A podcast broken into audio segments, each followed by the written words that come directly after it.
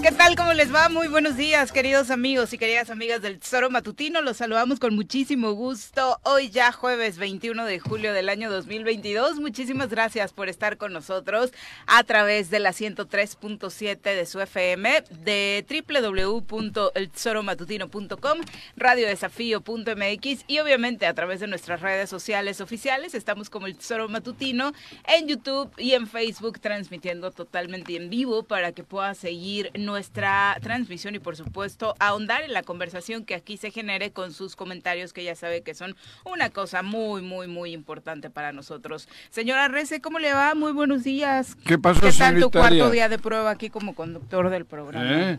No me oigo ¿Cómo te nada. sientes, no? cabrear. Como estos del pique deportivo le dan en la madre, tiran balones fuera, me dejan todo desmadrado estos güeyes, los del pique deportivo.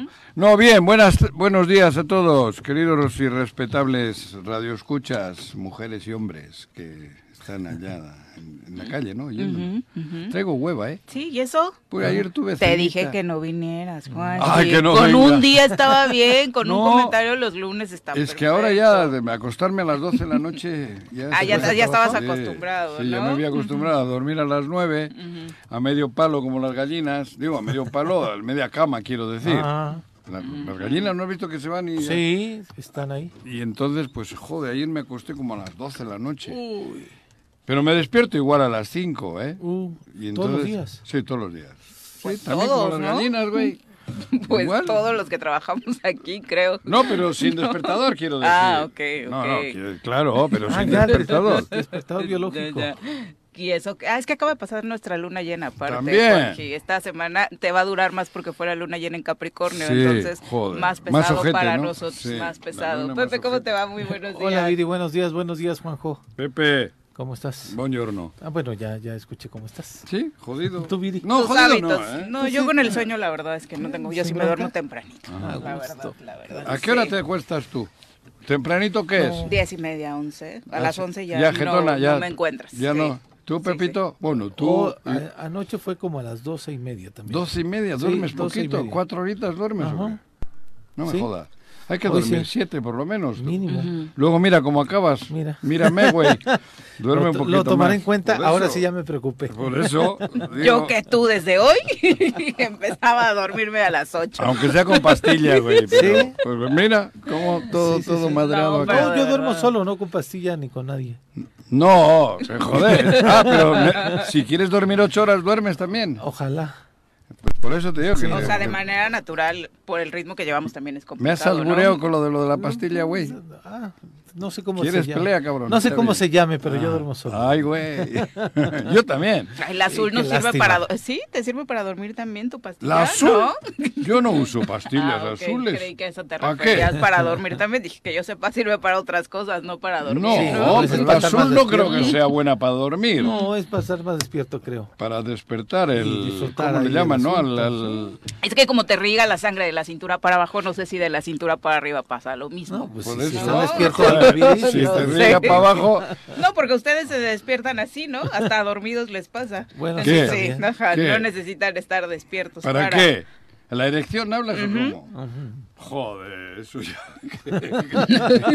Les cantaron, ¿cómo le llaman eso cuando se van? Es que es Pa- jueves. digo, para que despierte Es dormido. jueves tantito de viernes, No. entonces se habla Si no hay algo de acción, no despierta el mío, ya. No, Bueno, ya no. ¿Sueños? Ah, no. ¿Qué va? Digo, ¿para qué, cabrón? ¿Para qué quieres que se despierte el sueño? No, pues luego no, pues no quieres para qué, pero ahí está. Joder, pues tienes que igual una chaquetita o no. Ya, ¿para qué, güey? Muy, muy Mental. mal. Mental, no, con la mano, güey. Ah, ya bueno. basta. Para estos temas mejor tenemos un programa sin tabú. Pasa hoy Exactamente, hoy, precisamente, ¿no? exactamente, Entonces ahí les damos Ah, el parámetro bueno ese para programa, que ¿eh? Sí, con Edgar estén Muy bien bueno, informados de manera aparte muy bien, ¿eh? divertida. Entonces lo hace, Sí, lo hace bastante cachondón. bien para quienes no lo han escuchado, ¿no? Escúchenlo. Sí, vale, vale. si tienen problemas sexuales y si no, tal, y t- no, se No, para mejorar. Por si eso, no y no se atreven, Claro. y, aunque, y aunque no tengas problemas, ¿no? Pero si quieres eh, conocer bien sobre la sexualidad, es bueno el chico ese, Sí, ¿eh? Joder. Edgar lleva dos programas sobre juegos eróticos y demás, Sí, ¿no? cómo pasarla bien con tu pareja. Sí, gusto, ¿no? ¿eh? Mira. A Muy, las muy, 10 de la noche aquí 10 en de esta la noche, frecuencia. hoy. Sí, hoy. Oh, hoy, por cierto. En Hoy, las- por cierto. En la 103 también. Sí, en la 103.7. En vivo, en radio. Bueno, en el radio. 103.7 y internet en la página del Choro, ¿no? Exactamente. Ándale. Pues aquí las mismas vías, ¿no? Que en Todo, que nos pues, está todo. escuchando Claro. en el Choro Matutino Muy bien. seguirnos a nosotros. Eh, sigue de gira el gobernador Cuauhtémoc Blanco Bravo por el estado de Morelos. Estuvo por mi prácticamente su gira de Ajá. campaña. Ha estado en ¿Estuvo en estuvo también en Tlalnepantla. Ahí está entregando particularmente obras relacionadas con pozos de agua potable. Son las únicas que hacen. Eh, sí, toda su gira realmente ha sido cuando entrega obra relacionada con este tema, Sí. que sabemos que por ahí se ha especulado también que pues se tendrían que revisar cómo es la, po- la de las pocas secretarías que tiene actividad, pues la SEAGUA, ¿no? Ujú. En torno a realmente eh, los recursos que se están ejerciendo, cuántos han sido, si se han hecho de manera óptima, porque de pronto pues también sabemos que ahí en otros sexenios ha sucedido, pues suceden cosas extrañas, ¿no? No sé, la agua es del gobierno del estado. Sí. Y recursos propios. Sí. Pues que Sí. los que le hagan obra, hombre. A mí me gusta, está bien. No, es- pues es- lo están haciendo, eso estamos eso. diciendo, pero es la- de las pocas que ha trabajado. Por eso, ¿no? cabrón. Más que obras públicas, me parece que la, la dependencia esta No, es no, la no, que ha tenido más, más obra. Más Sí, que claro. la Secretaría de Obras. Sí, ¿Quién está en la Secretaría de Obras Públicas? Ya, ah, ahí estaba. Nolasco. Cuando yo, Fidel. cuando yo me fui, Ah, y el, estaba dire- el di- todavía... el director de bacheo. Uy, todavía colgaban ropa interior El por las secretario de calles de Bacheo. Cuernavaca. ¿Cómo era aquel? ¿Qué era? Fidel. Era el secretario de Fidel. bacheo, Fidel, sí, que, que andaba pavimentando Fidel. Hasta donde no tenía que pavimentar. Sí, quería ser alcalde de Cuernavaca. Sí. Pobrecito, lo Sí. mataron muy feo. Sí. Sí. Muy rápido le quitaron. Tiene, ese cría so- cholos, ¿cómo se llaman los Cholos, Ah, Cholos, Cholos. sí, Sí. tiene un criadero, parece que Tiene muy un bueno aquí en el norte Creo de que la también. ciudad, ¿no? ¿Eh? Creo que también hijos, pero le hace más caso a los cholos que a los hijos. Hijos tiene algunos, le he visto, Sí. güeritos. Ah. Me acuerdo, porque ese también, Y si está lo, cuando lo conocí, titular lo- de la- cuando lo conocimos era el director de la cosa esta de La indígena. Comisión Indígena. Ah, sí es cierto, sí, sí. Y sí. además ibas con él a las colonias indígenas y, y daba el gatazo, güey. Como ahora los que se hacen pasar Iba por... con los hijos, era el único candidatos güerito y los hijos también, y yo decía, la madre que Sí. me parió. Pero, pero estaba más. Este país este- no. esta- esta- era, el, era el secretario de bacheo y Twitter. Y Twitter era Estaba eh, pendientísimo a bachear Cuernavaca y estar al pendiente. Bueno, pero ese güey ya se fue. Sí, desde Y luego pusieron a quién. Este, Hay una Nolasco. Nolasco, una chica que viene de Viene de México, ¿no? Coyoacán. Mm, que de Cu- cuando cuando de Ulises. Bravo, De, la, co- de esto de... sí, sí, sí, de, la delegación, de la- cuando Ulises Bravo se hace cargo de la delegación de Coyoacán, ella era eh, este, la, la de obras. directora Allá. de obras de Mira. Coyoacán. Varios recomendados Entonces, Ulises, como sabemos. Bueno, ¿no? pero han En hecho, ayer el Cuauhtémoc anduvo de Pozos, gira. pozos. Salúdale a Pozos Charlie. de. Vamos a saludar a mi paisano Que ya esta no, está, mañana. ya no viene del puente del pollo. A ver cómo... Un hombre de izquierda, amante de la música y el fútbol. Llega desde la tierra temisquense el secretario del Ayuntamiento de Temisco, Carlos Caltenco. Bienvenido.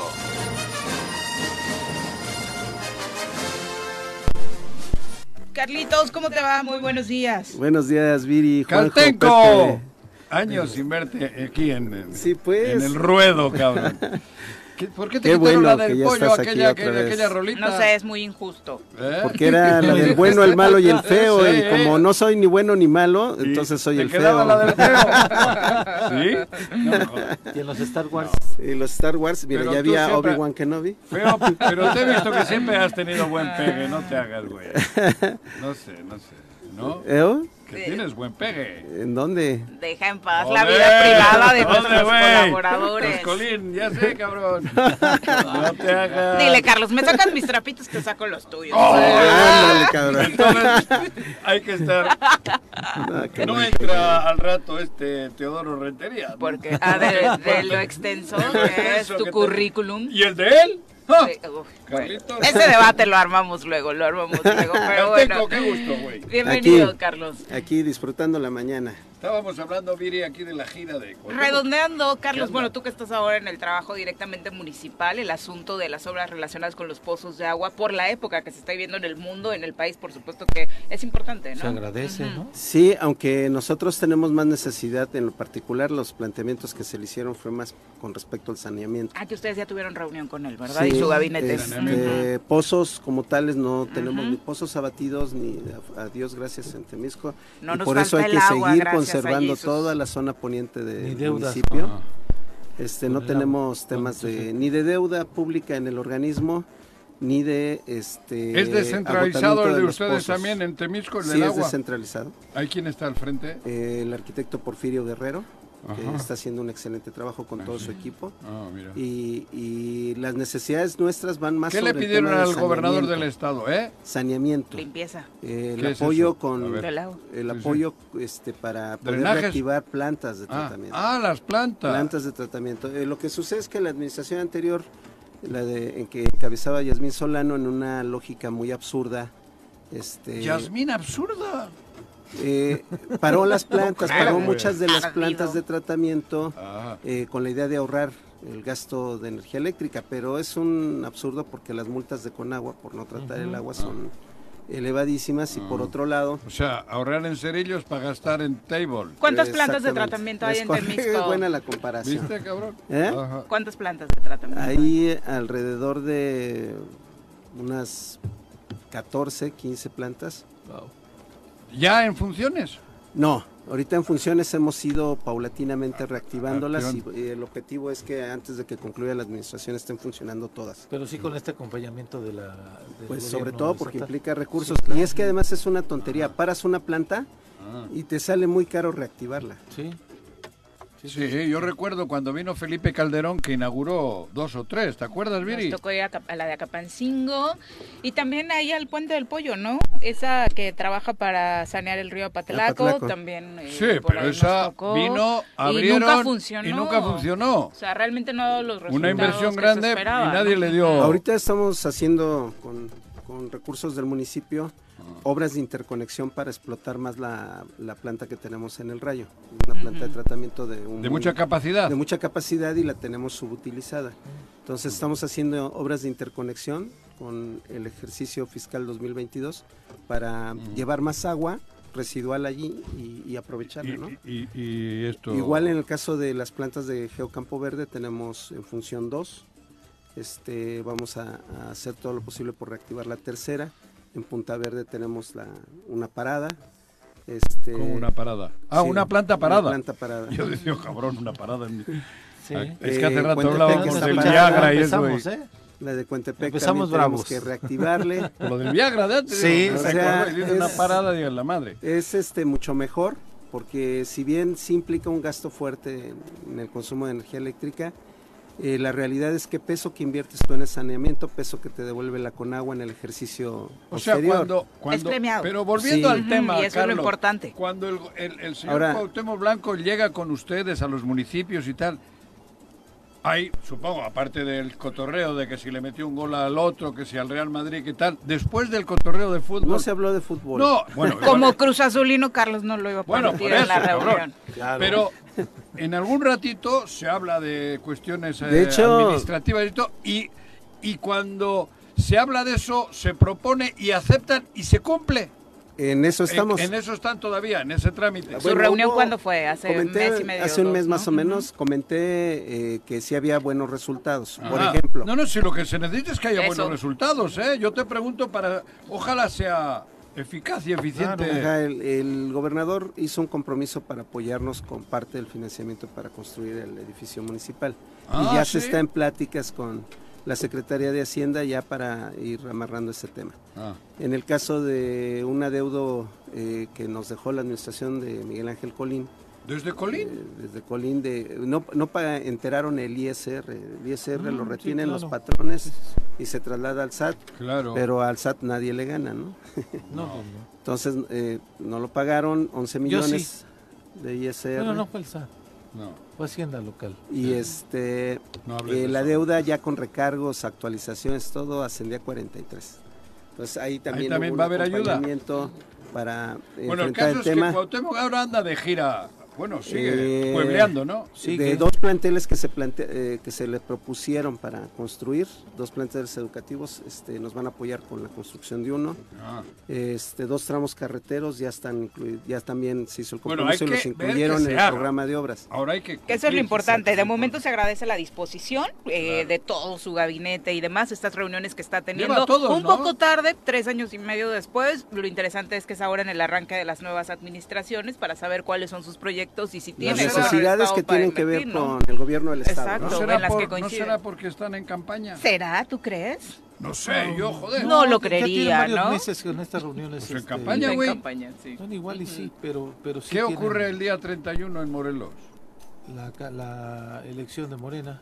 De Morena. Sí, claro. Sí, pero justo pero estas reuniones fueron más más en el marco del desgaste de ver, su imagen. Obedecen más a los cambios internos que hubo en el Ah, gabinete. A ponerse Creo a que- chambear. Porque ya no, No, les tocaron eso. ni a Pablo ni a Sanz, por ejemplo, estas reuniones. Sí. ¿no? O No, sea, de ya hecho- fueron con Sotelo. Con Sotelo. Yo creo que sí. eso es... Ajá, eso es- la azul, ah, a sí, Pablo, sí, ¿no? sí, O sea, sí hay que reconocerle, sobre todo yo veo al secretario de gobierno, Samuel Sotelo, Sotelo, sí. eh, eh. muy echado para adelante en el tema de ir reconstruyendo Claro. Las relaciones. las relaciones institucionales es con los poderes Sí. y eh, propiciar este acercamiento con, O sea, con el como que municipios. soltaron al, al- le soltaron al gobernador. Y- ¿Lo tendrían maniatado o qué? El- el Un amigo- grupo de un lado y otro grupo del otro. Ahí andaba, ¿no? y él- y él feliz. Mm, Creo que claro, de- Maniatado feliz andaba, güey. totalmente. Cover, hay que recorrer el Estado, hay que sentarnos con las autoridades. No ha, no ha sido Más con fotos, todas, otra vez que es lo sí. tuyo, que te vean, cabrón, ¿no? Dar autógrafos, De pronto, en cascaritas. Ajá, algunos lugares cascaritas que ha ya ha hecho varias. anunciado solamente las, las obras que Sedatu ya tenía contempladas. Bueno, en otros pero- ha hecho compromisos de manera particular, como en Temisco, en donde Por dice, eso. Sí, sí fue vamos factor a- para coadyuvar en el pero tema ahora de- por lo menos este está con el amparo siendo su propio portavoz, Sí, claro. que hasta entre los primeros tres años no, no era ni eso. Mandaba otro. No desgastaba ni la lengua. Y, y que no sabía si estaba re- realmente Bueno, no desgastaba ni la lengua en política, digo. Sí, sí, sí. No sé Pero si ahora sí ya ha estado recorriendo el Estado. Sí, ayer estuvo en Huichilac, Estuvo Cosa Rafa. que le da mucho gusto al señor Arrece. ¿Cuál hubiera Antes sido tu, tu petición, Juanjín? Que sea la última. Ah, digo, no, perdón.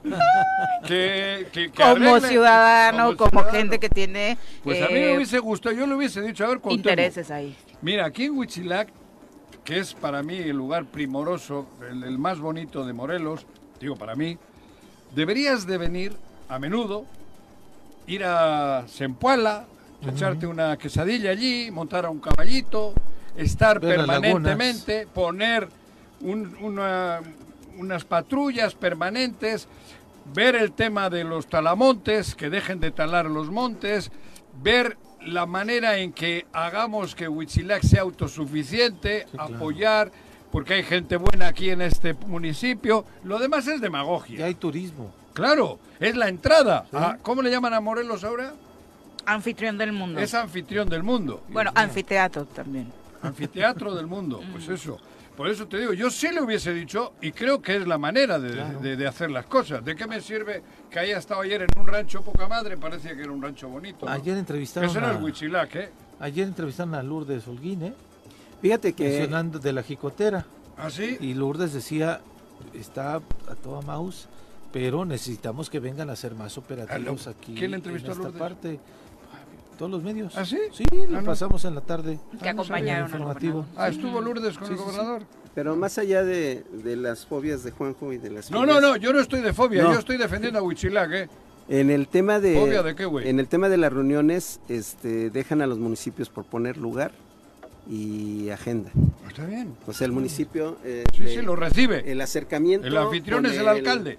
Sí, pero también la agenda de puntos a tratar con el gobierno del estado la pone el alcalde. Por eso, ¿Por qué razón? Porque pues va el acercamiento es para ir a conocer las necesidades. ¿cuáles son los de puntos los graves hoy de Huichilac? ¿no? Seguridad. Seguridad. tienen que ver Para empezar. con temas Tala. del estado. La seguridad, la tala, que está siendo brutal, es un ecocidio tremendo. El impacto ambiental en general, Y- y- ¿no? Lo que está pasando es- con la propia Yo si laguna. fuese el alcalde le hubiese dicho, oye, ayúdanos. Y el tema del agua. La seguridad, Eso, ¿no? Todo viene, la seguridad, La seguridad la tala es uno. y crear Importantísimo. Fórmulas para que el pueblo, el municipio sea autosuficiente. Y Hace eso es- tiempo que No es, no es tan difícil. La generación de empleos. dejó de, de ser un paraíso en el que la gente iba a descansar, ¿no? Yo me acuerdo Sí, tiene de los columpios, el- las La propia de laguna. Sí. Eran, Joder. eran lugares a donde ir a... El propio municipio, desde el corredor biológico Chichinauchin, eso es Suiza. Tiene todo para hacer un- tener un impacto turístico mucho más fuerte y desafortunadamente no lo está haciendo así, principalmente por el tema de la Eso seguridad. ¿no? ¿A quién se le antoja ir ahora? de- no, la No, fobia, yo pero me refiero, fobia. no, no, no, Fobia, me refiero a que, a no, que ¿eh? quien pone la agenda en todas estas visitas es es el, municipio. El, anfitrión. O sea, el municipio es el que este, Claro. va poniendo los puntos y los funcionarios van dando respuesta. A ti, No en todo se avanza. tú vas No en todo se mañana, avanza, esa es la realidad. tú Caltenco vas mañana a México y te pero oye, ¿qué pasa en Huitzilac? ¿A que sabes qué pasa en Huitzilac? Claro. Claro. Sabes, sin vivir en Huitzilac. Sabes que habría que atacar de inmediato para que los, los, los de Huitzilac tengan la posibilidad de, de- de vivir en paz ¿no? y de desarrollarse. Tú lo sabes, no hace falta Sí, sí, sí. porque es Morelos, ¿no? Claro. Y así en cada uno de los municipios, ¿no? Pero Y- por eso es importante al gobernador contar- contárselo, porque a lo Claro. mejor no tiene toda la digo. historia, porque Toda no la es de película. aquí, no conoce Claro. exactamente cuál es yo, yo la le diría, circunstancia vente de este municipio. con ¿cómo llama? Robertito, con tu hijo y tal, para que te vea la gente y que Robertito juegue, que se monte un caballito. Estoy hablando Ah, en serio, sería ¿eh? súper lindo, claro. ¿Sí? Estoy hablando en serio, no de visita organizada, no, no. Vete y que los maleantes sepan Que estás ahí. que estás ahí y que va a haber vigilancia y que no van a poder ah, secuestrar a los carros y la hostia. Que eso sería un gran punto no solo en Huitzilac, en todo el estado, que el gobernador Claro. hiciera turismo en el estado. Eso. Qué mejor que el estado que se Claro. autonombró anfitrión del mundo Ajá. tenga a su líder recorriendo el estado, haciendo Con turismo, familia. consumiendo Sí, re- en restaurantes, sin este séquito de seguridad que regularmente lo acompaña y no solamente dentro de una que vaya a comer trabajo, a la ¿no? jicotera unas eh, Quesadillitas, que no sé cuál sea el menú de Lulú ahorita. Tienen parecido, muy rico. Ahorita ya. Llegaron los chiles en nogada, seguramente que le quedan deliciosos a Este Lulú. estuve el sábado. y Este no Sí, año, ¿no? menos Ya empezó el agosto, festival. ¿no? Sí, sí, Empiezan sí. en agosto hasta ¿qué? diciembre. No, el ¿no? festival ya arrancó, porque ya Que vaya a la me- que vaya a los columpios. Tres cumbres. Al jamón Tres Cumbres. no. Bueno, ahí va un chingo de gente. Sí, sí, sí. Deja ahí que no vaya. ahí echamos un vinito tranquilo, no me, no me compliques, cabrón. No, pues no, que tampoco vaya. va a dejar de ir a los lugares que tú frecuentes, bueno, va. Juan José. Son las 7.24, nos vamos a nuestra primera pausa, obviamente esperando sus comentarios a través de las redes sociales, Twitter, Facebook y por supuesto también a través de nuestra línea telefónica 311. 7 con 29 de la mañana. Ay, hoy sí deportes. Parece que Dani Alves ya viene a. México. Entonces, ¿Ahora ayer sí? estuvo llenando sus redes ¿Sí? sociales de mensajes sobre México. Entonces, sí. Sí, sí, sí, estuvo mandando mensajes ahí coquetones, ¿no? Oye, Eh. Frida Kahlo. con su esposa, eh, el tequila Don Julio, la fiesta su, de su cumpleaños con Mariachi recientemente, donde alguien secreto no dijo quién se los mandó. Entonces parece ser que es un hecho y me parece que es de esos jugadores que da mucho gusto que, aunque sea en su etapa final, por supuesto, No, lleguen a la liga, pero en una etapa final que Sí. me parece muy bien cuidada, la viene, de Dani, ¿no? viene de ser jugador del Del Barcelona. Barcelona, nada más y nada menos. No, ¿no? menos, que no es como el que vino al Querétaro, ¿cómo era aquel? Ronaldinho. Ronaldinho. Ay, bueno, que ya venía con una panza más Aquel grande venía que la tuya, Juanji. Pero que hizo magia. también. Despedazado, ¿eh? No, ¿Qué? Digo, no, no, no las mejores, pero sí fue un fenómeno con Querétaro. No, jugando en la cancha. No, jugando en No, cancha no, No. era toda la Sí, mercadotecnia y joder, demás. Se subió dos veces al acueducto, hizo varios malabares por ahí, pedo. Muy, muy gordito. No, en la cancha no hizo nada. Sí, Bueno, no. me Digo, que- fue una, un, un impacto comercial, Mercadotecnia. mercadotecnia. Sí, y coincidió con que llegó a la final. que Llenar el estadio, ¿Eh? ¿no? Y- Sí, bueno, pero estaba el equipo de aquel entonces, el Sí. Querétaro, con Y Bucetich, con creo que fue. Ajá, sí. Llegaron a la Sí, final, claro. pero no por, por el... Sí, no, no, no, no por él. O sea, Este no, todavía tiene Me parece que sí. para correr la mucho banda en más CU. aparte. Creo que hace, aunque no es eh, mi equipo favorito, pues hace un buen match, ¿no? Como Sí. con la afición de Pumas, que obviamente ojalá es muy, venga, muy ¿eh? Y con un divertida. equipo de siempre. chavos. Parece que ya, ¿No? sí, chavos Y con Ligini, ¿no? Que me parece que es lo más importante, bueno, lo más importante son los 38 jugadores siempre, pero el técnico me parece 38, 39. 39. 39 años, exactamente. El señor Rafa se Dani retiró a los que, ¿no? 40 y ¿Quién? tantos. Rafa Márquez. No, menos, ¿no? Rafa... Menos. Cuauhtémoc, Rafa es- bueno, Cuauhtémoc ya se Cuauhtémoc como a los 43, ¿no? De ¿Ya no juega? No, ya no. Ah, Pues se hace otro retiró. tipo de juegos, pero ya no. No, no, ya. No, hace digo, poco en, una, en un video que subió de la última cascarita en el centenario, justo su camarógrafo, Vladimir, le, le dice, jefe, ¿no trajo la 10? Y le responde de, esa, esa ya no. No, No, sí, ay, con mucha nostalgia. Yo lo Cuau, confundí te con extrañamos como jugador. Yo ¿no? creí que era Caltenco el que sí, estaba. sí. Están igual, están igual. Viste de perfil y Sí, de perfil. Mira, Caltenco está jugando con Ya el- suelta a Carlitos, hoy lo traes muy azotado. Ah, sí, le vas a causar sin- problemas. tiempo sin tenerlo así, viéndole a los ojos. Estoy- Matar, un abrazo. Silvia Aguilar también, Vicky Jarquín, Marín Baltazar, un abrazo. Te manda muchos saludos, Carlitos. Eh, desde la ayudantía Miguel Hidalgo, también un abrazo. Richard Pozas, profe, un abrazo. Marc Carmona, siempre puntual, siendo el primero con los saludos. En Zacatepec, Hola. duro. Vamos ahora a darle un repaso a la información nacional. Las nacionales, en el choro vienen las nacionales,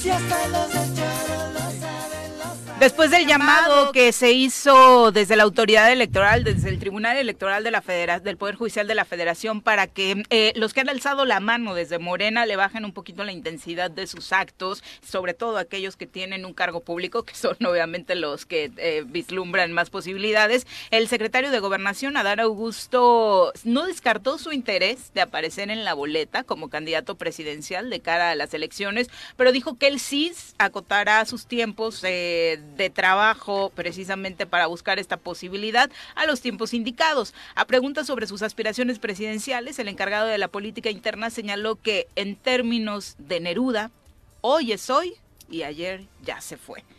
Tradúceme, Jorge. Joder, cabrón. Eso, ¿Neruda? ¿Eso lo dijo Neruda? Pablito, sí. Sí. Eh, el titular de SEGOP visitó ayer Hermosillo, Sonora, para participar en la conferencia La Política Interior de la 4T, donde aprovechó para abordar temas como el abasto de agua y la regularización de automóviles de procedencia extranjera. Eh, y obviamente habló sobre este tema. Le preguntaron directamente y lo que dijo fue eso, que él sí va a obedecer lo que diga la autoridad electoral, acotándose a los tiempos, ¿no? Ya rectificó porque... sí Ah, se había descarado un poco. Primero con el INE Sí, se sí. fue duro, ¿no? Sí. Que el Sí. INE no lo iba a parar, que el, porque además porque los consejeros del eso? INE ya se iban. ¿Quién lo dijo eso? Él. El secretario Augusto, de sí, no se fue Sí, contra sí. el INE. Fue un despropósito porque como responsable de la gobernabilidad interna del país no puedes generar un conflicto institucional. Claro. Claro, lo que pasa es que yo, si pudiese, yo también levantaría la mano, porque en el 24, El problema del el INE que más vaya que por la Morena institución, va a ser el presidente o la presidenta de México, güey. pero Y tenerlo tan cerca, digo, a todos nos ganaría. Si tú estás en la Secretaría de Gobernación y, y- y ves que a tres años puedes ser presidente de México, güey. Cabrón, levanta la mano, aunque y luego la cagas, ¿no? La bajas otra vez y tal. Pero hay cuatro o cinco Pero- elementos. Pero creo que no- más que el INE es Lorenzo Córdoba. Ah, no, Todos INE los no. mexicanos nos queda claro que el problema Sí. son dos consejeros en, en el INE, ¿no? Bueno, Lorenzo Córdoba y, a- a- y Ciro Murayama, Murayama. que son los que han tenido A una ver, actitud tu y más que Bueno, no pero esto de los ¿no? tiempos se los dijo el Tribunal Electoral. Sí, Mm. sí, pero me Mm. refiero, eh, la, la reacción de, de Adán Augusto fue justificada por la actitud eh, facciosa, por un árbitro que no es árbitro. Claro, Es que- árbitro, pero comprado. eh, un árbitro comprado. En- Dijo Ramos. Rizo. Exactamente. Como, Felipe como Ramos Rizzo, sí, cabrón, que lo compraron los del Cruz Azul, güey. No. Ah, no, fue los de Jaguars. Jaguares. Más o menos, pero el caso es que eh, justificada sí, pero desafortunada en el sentido que es el secretario Pero de ahora, de Pero es, más, es más Ciro que, que Lorenzo, ¿no, Carlos? ¿Eh? O sea, Ciro, yo sí. ¿Quién es Ciro? ¿Gómez Leiva? No, Lorenzo, Murayama, no, Murayama. ¿Qué hace- No, qué también hace- consejero. consejeros es el más directo. ¿Qué hace Lorenzo sentándose en una reunión con, va- con toda la plana mayor de Va por México, por ejemplo? Pero también se puede sentar con Morena, Carlos. Sí, pero- o sea, No, los árbitros Si Morena no, se no quiere deben de sentar- sentar No, no, no. Con nadie, equipos, ¿no? No, no debería sentarse con nadie. antes del partido, si le O se sienta con todos, no O se sienta sentar con todos o se sienta con nadie. Pero es que Yo lo no que debe veo de ningún hacer. problema que se siente con No, ellos. no, que no, se siente Morena también. No, pero- no, no. Y también las decisiones No, que ha tomado no. el presidente Ahora va del en INE. serio. Cuando en la federación los árbitros citan a todos y les hablan a todos. Porque si tú, como árbitro, te sientas solo con el presidente de la América, ya dejas algo que dudar. Pero Morena no ha querido La llamarlo. federación no, no es un buen ejemplo no ahora es con esos tema. temas. No tiene por qué andar coqueteando con nadie. En el Consejo General del Instituto Nacional Electoral están todos los partidos sentados en la mesa con todos los Pues ya consejeros. con eso, consejo, cabrón. No en un restaurante, Claro. eh, en una reunión privada, no. A no, mí me Pepe, parece con- que, a ver, no, no, no, yo estoy no, de acuerdo con a Carlos. mí me parece no, que, No, no, no. por ejemplo, Teodoro Lavín, cuando era- que fue el primero del Instituto Toto, Estatal Toto Electoral, se sentaba con todos. Pero volviendo con al tema. todos está bien. tema, con todos. Pero con todos Pero está bien. cuando Pero también escuchamos- si tú no quieres cuando escuchamos la reacción es problema de de- pero convoca a del todos secretario de Gobernación, ¿Qué? en la forma en la que se refirió al INET, todos dijimos, ¡oh! Sí, ¿Ah? no, no, no fue lo correcto. Pero con un dejo de agrado porque Se la- se la Porque era justo merecía. lo que dices, lo que pensamos. Le puso un chingadazo. Sí, este, eh, digo, ya rectifica, pero, pero este, el tema es que sí, el problema son dos consejeros, creo que la institución, eh, yo veo sobreregulada la institución, ¿no? Ah, y además con un juego muy faccioso, cómo, cómo aplican un criterio con Félix Salgado, por ejemplo, en el tema financiero, y no lo aplican con otros candidatos. Y el de Michoacán también. Fueron ¿No? dos candidatos de, De Morena. De Morena. Morena. de Morena, ¿no? Bueno, Ah, pero aquí el sí, tema sí, sí, inicial sí. era O sea, que ves- ves el que se reúne- de Gobernación ¿Ves que se reúne con Va por México primero? Y a los Pero ¿por qué mes, dos no meses él? descarrila Pero a los dos ¿por qué no candidatos de él? Morena. porque no debe de reunirse, Porque no debe, Pepe. No. debe- no debe reunirse, No. eres árbitro. Con el Sí, árbitro, pero se puede sentar a dialogar. No. pero todos juntos. Sí. A mí me Cuan- te vuelvo a repetir, cuando los árbitros nos citan, es nos dan una plática a todos de cuáles son las reglas, tal, como tal, criterios, tal. Si tú le ves a un árbitro con un presidente de un equipo comiendo en un restaurante, malo. Malo, no me digas que no. Y saliendo de la cena familiar peor, porque Y se- ahorita ni pongas de ejemplo a la federación, Por- porque por hay eso. unos hermanos No, no, no, ahí. estoy de- por eso. Entonces, si este güey, ¿cómo se llama? Lorenzo Córdoba. Lorenzo Córdoba, que es el, el árbitro, le pillas con estos güeyes de, ¿cómo se llaman? Va por México, la Va por coalición. México. que son, pues entonces dices, ay, ay, ay, ay, ay, y ya de por sí, todo el mundo duda de él, duda. Y luego- unos no dudan, unos Uno dos Morena ya meses sabe que después está expul- contra le la saca 4T. la roja al principal opositor de Va por México, más bien al, a Morena. Ajá. Este, pues ya, entonces ya el cuadro se completa, ¿no? Eso, por eso. Ah, no hagas cosas buenas que parezcan malas. Yo sigo pensando lo mismo. Se puede sentar con quien sea. Sí. Puedes invitar No. a tu Institucionalmente no. sí. No, Pepe, en una no. reunión de amigos. ¿Por qué No, no? no, no, no, no, institucional, no. En tu oficina, Institucionalmente sí. en tu oficina, va, güey. Pero te vuelvo a repetir. Es árbitro. El Juegan problema es que América la Cruz Azul, es el árbitro. árbitro Culichis. Y le ves tú a Culichis el día anterior cenando César con- Ramos, ¿no? a César Ramos. No. Le ves con el presidente de, de Televisa, cabrón, y dices, ya valió madres. Y pierde el Cruz Azul ese día. Casualmente. Ya nos ha pasado. Claro. Ya nos Sí. ha pasado. digas, Varias eh, veces. ese no ejemplo es muy que real, señor es muy real. tiene, puede hacer eso. No, no, no, no, no, No, no, no, el- debe y no, no, no, no tiene que hacerlo, güey. Sí Si se puede todos sentar sabemos con que está todos, contra la o con 4T, O puede llegar a capacitar a la gente de la 4T en. En un restaurante no creo.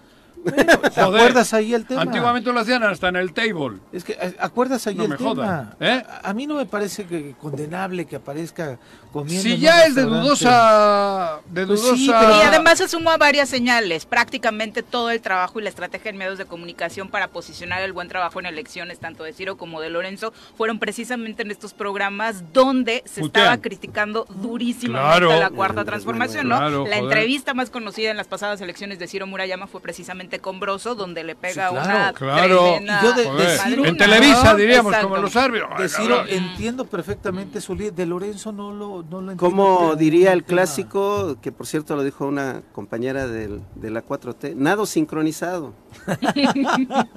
Bueno, te- nado sincronizado y bien evidente. Claro. Creo que fue Olguita, ¿no? La, Creo que sí. La creadora de esa Creo frase fue sí. Olguita. Bueno, es nado sincronizado. Pero yo hablaba del otro tema que ya nos hemos. Yo De Adán. De Adán. De Adán, volviendo al Joder, tema. Volviendo al tema. Adán. para empezar, ¿crees que tiene? O sea, No, sinceramente sí. cuando salió su nombre, para mí Bueno, fue, pero no ¿en serio? es que Mm. aunque no tenga el que vaya Bueno, con la la posición. 4T es presidente de la República. La posición que tiene es Cabrón. mayor, es, es privilegiada. O Sí, sea, su es- exposición es, el pública. que sí, ¿no? Mm. Bueno, pero Marcelo el está allí dos. cuidadito. Sí, está- Claudia- hay tres. Claudia. Hay tres. Claudia, que- Marcelo y él, ¿no? Creo que en, Sí, el otro es Monreal, que también recibe no, pero no, Monreal no. no. en muy pocos momentos de la historia del país se había presentado una fuerza política que tuviera tres caballos de ese tamaño. Claro. Dos y una yegua. Corcholatas. Dos y una Entonces, yegua. de- le dicen Mira, ahora hay que- peyorativamente Le los tengo que llamar a Malboro. Hay que llevarle a Malboro al Palacio Nacional. Pero la verdad es que Dos los caballos tres son, son pesos completos y, y el que sea es candidato mejor. va a ganar. A mí me parece que dos. Sí. Yo a Adán Augusto Adán es no distractor, como- ¿no? Me O sea, lo veo co- como, un hombre con una posición bastante importante, un hombre que ha ayudado a estabilizar muchas cosas eh, al gobierno de Andrés Manuel López Obrador, que ha tendido la mano incluso a ¿Quién la- es más a la fácil que gane? El, el que más fácil ganaría. Que ganarían cualquiera de los tres. Marcelo. Marcelo. Claro, porque creo se que te jala votos de Del otro, de la- incluso más- corrientes más que no tienen que ver de- con Morena, sí. ¿no? Porque además Ujú. Claudia está ejerciendo el gobierno de manera directa. el desgaste que Y entonces trae, el ¿no? desgaste exactamente como dice Viri, Bueno, el desgaste de Mm, Claudia. no. pero ha demostrado que No, sabe, ojo, que sabe. Yo creo que Claudia, la decisión de que ella no sea va más precisamente por esa fortaleza en la Ciudad de México. O sea, eh, imagínate, la mueves para que empiece la campaña un año y medio antes o un año antes Y- y dejas a la Ciudad de México cojeando. en una situación de vulnerabilidad cuando la, la joya de la corona es la Ciudad de México y es donde tiene los números en contra. Ahí se la podía llevar a Cuauhtémoc, ¿Eh? Ajá, para asesorar que se lleve al gobierno de Morelos No, que y se- que mantenga no. la Ciudad de México así. Que se quede. Pero no como candidato a la jefatura. Que se quede, güey. No, yo creo que... Llévalo Aquí nos dejan a Víctor Mercado. Llévalo a senador mejor. a Ya estaría todo, todo, México. madre, güey. Bueno, son las 7 con 42 de Del la odio al amor hay un paso. Un pasito, Juanjo. un pasito. Exacto. Sí, por el mofle voy a agarrar el asunto. 7 con 43, regresamos. que cuando se mira hacia el cielo y observas pequeños puntos blancos que vuelan alrededor, lo que en realidad ves son partículas componentes del humo vítreo.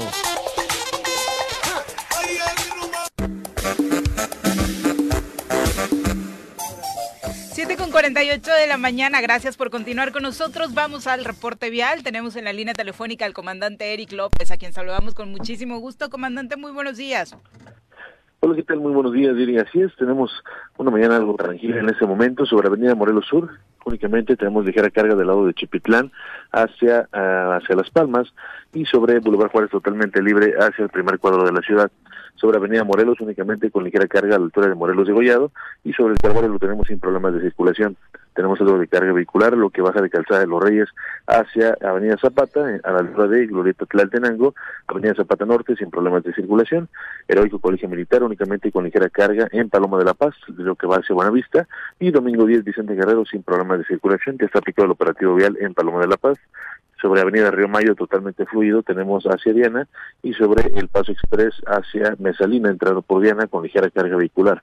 Boulevard con Nuevo Tizoc lo tenemos sin problemas de circulación, está aplicado el operativo vial, de igual manera en Pemex y Calle Central, únicamente en Calle Central con ligera carga hasta Guarderías del IMSS, La Luna, Coronel Oma de Juan Dubernal sin problemas de circulación, hasta El Vergel, aplicado el operativo vial y Cuauhtémoc de igual manera sin problemas de circulación y sobre el mercado de López Mateos únicamente salida de andenes con ligera carga vehicular, el centro de la ciudad lo tenemos totalmente sin problemas, en el primer cuadro sin problemas de circulación, únicamente con ligera carga sobre Avenida Palmira antes de llegar al Paso Express y sobre eh, el Paso Express hacia Tabachines, la salida de Tabachines con ligera carga.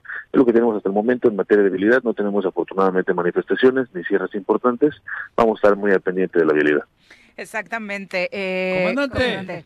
Te presento a un nuevo Dígame. compañero, comandante Juan José Arres en cabina. Lo acabamos de contratar. Ajá. Ah, perfecto. Te voy a dar mis placas para que cuando me agarren no me... ¡No! Oye, comandante, una pregunta. Al contrario. ¿Los semáforos quién los controla? ¿Ustedes? ¿Desde su base lo, lo- los, los, ¿cómo se llama? los programan y eso, los semáforos? Porque mu- hay ocasiones que está un rato grande sin semáforos en un, entro- en un cruce y se arma un desmadre, ¿no? ¿Eso los controlan todos Sí. ustedes? Sí, así es, tenemos un área de semaforización que bueno, ellos están este, encargados de darles mantenimiento y que estén funcionando correctamente. En dado caso que haya alguno que no funcione bien, sí nos reportan directamente a nosotros y ellos son los que van y nos apoyan con ese con ese tema. Ah. ¿Tienes alguno que reportar? No, aquí a veces este de acá, abajo del Mirabal, suele andar. El de Y hay algunos que están tan viejitos que no sabes si está en rojo o está en ámbar, porque el, el- el vidrio ya no, no, no. Tienes que ir con el oculista también. No, el otro día me paró un tránsito porque dice que me pasé el semáforo y yo le dije me pasé en amarillo. Y me Es dijo, que lo- compañero, lo no es amarillo, eh. es ámbar, me corrigió. Y Qué bueno que te educan es. los policías de Sí, la de- además escucha lo que- a ver, dos- comandante, dile, motivos, doble de el hecho amarillo. el semáforo en rojo Ah. y el semáforo también sí. en ámbar es motivo de infracción Es- también. Sí, ¿eh? En es- eso ámbar es muy también. importante que lo sepa la Ah, en ciudadanía. ámbar. En ámbar ya te es debes de parar. Es correcto. Sí, Claro, Muchas bien. gracias, comandante, por el reporte. Muy buenos claro días. que sí. Saludos. Un abrazo. Hasta luego, hasta luego. Sí, pero me hizo gracia porque no fui yo el que se pasó, se pasó uno, Claro. uno que iba conmigo. Y le dice, me pasé No en amarillo. creo, y le dijo, le dijo el oficial, para empezar no es amarillo, güey. Es, Es ámbar.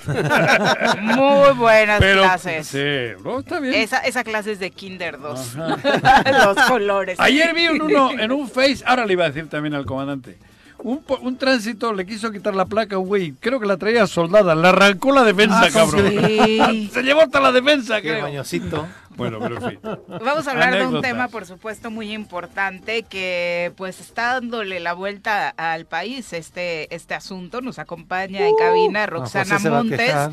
secretaria general del Sindicato de Telefonía Mexicana. Bienvenida, Rox. Gracias. Muy buenos días. Buenos días a todos y todas y quienes nos ven y nos escuchan.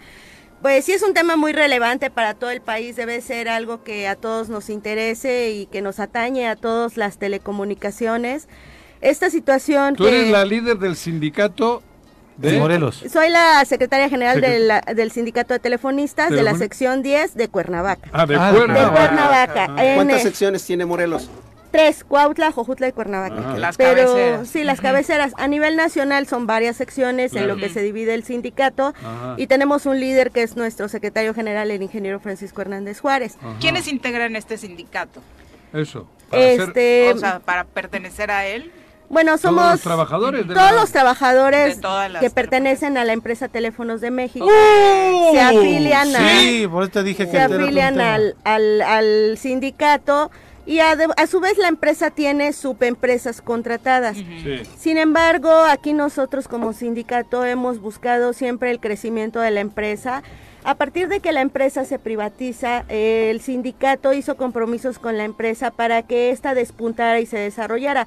Tanto fue así que la empresa fue la primera empresa de clase mundial porque pues eh, como ustedes, no sé si ustedes lo sepan o no lo conozcan, pero Telmex transfiere datos o información a nivel mundial a través de los cables submarinos y conecta vaya al país con varias naciones, con Europa, con este todo lo que es América Latina. Sudamérica, sí. Ujú. Y aquí nosotros como telefonistas, al hacer ese compromiso a través de nuestro líder, el ingeniero Francisco Hernández Juárez, que propuso un esquema productivo donde nosotros como sindicato pudiéramos hacer crecer la empresa, lo que lo logramos, la verdad logramos hacer la- la- crecer la empresa demasiado y, y Sí, nos claro. comprometimos a llevar un proceso de calidad y de atención a nuestros clientes mediante esquemas de capacitación. Vaya, el compromiso, el compromiso como sindicato que tuvimos siempre con la empresa fue muy grande y nos pusimos mucho la camiseta de la empresa para poder sacarla adelante. ¿Por qué dices tuvimos? Este, porque al final, miren, nosotros cuando la empresa era paraestatal, el compromiso que se hizo cuando se privatiza la empresa, ¿Desde entonces trabajabas tú ya ahí o qué? no, porque al final es una, va- vaya, es un trabajo que se viene haciendo continuo, ¿no? El sindicato, Varias generaciones, sí. el Claro. sindicato lleva de generación en generación los acuerdos, por eso digo, tuvimos desde hace Sí, antaño, sí, ¿no? sí. Bueno, la situación ahorita es que a raíz de las eh, reformas de telecomunicaciones, pues se da la apertura a la competencia, lo cual es bueno. Claro. Es bueno que haya competencia porque obliga a las empresas a mejorar. Sin embargo, en el caso de Telmex, lejos de ayudarle a mejorar, empeoró la situación. ¡Pero mucho! Muchísimo.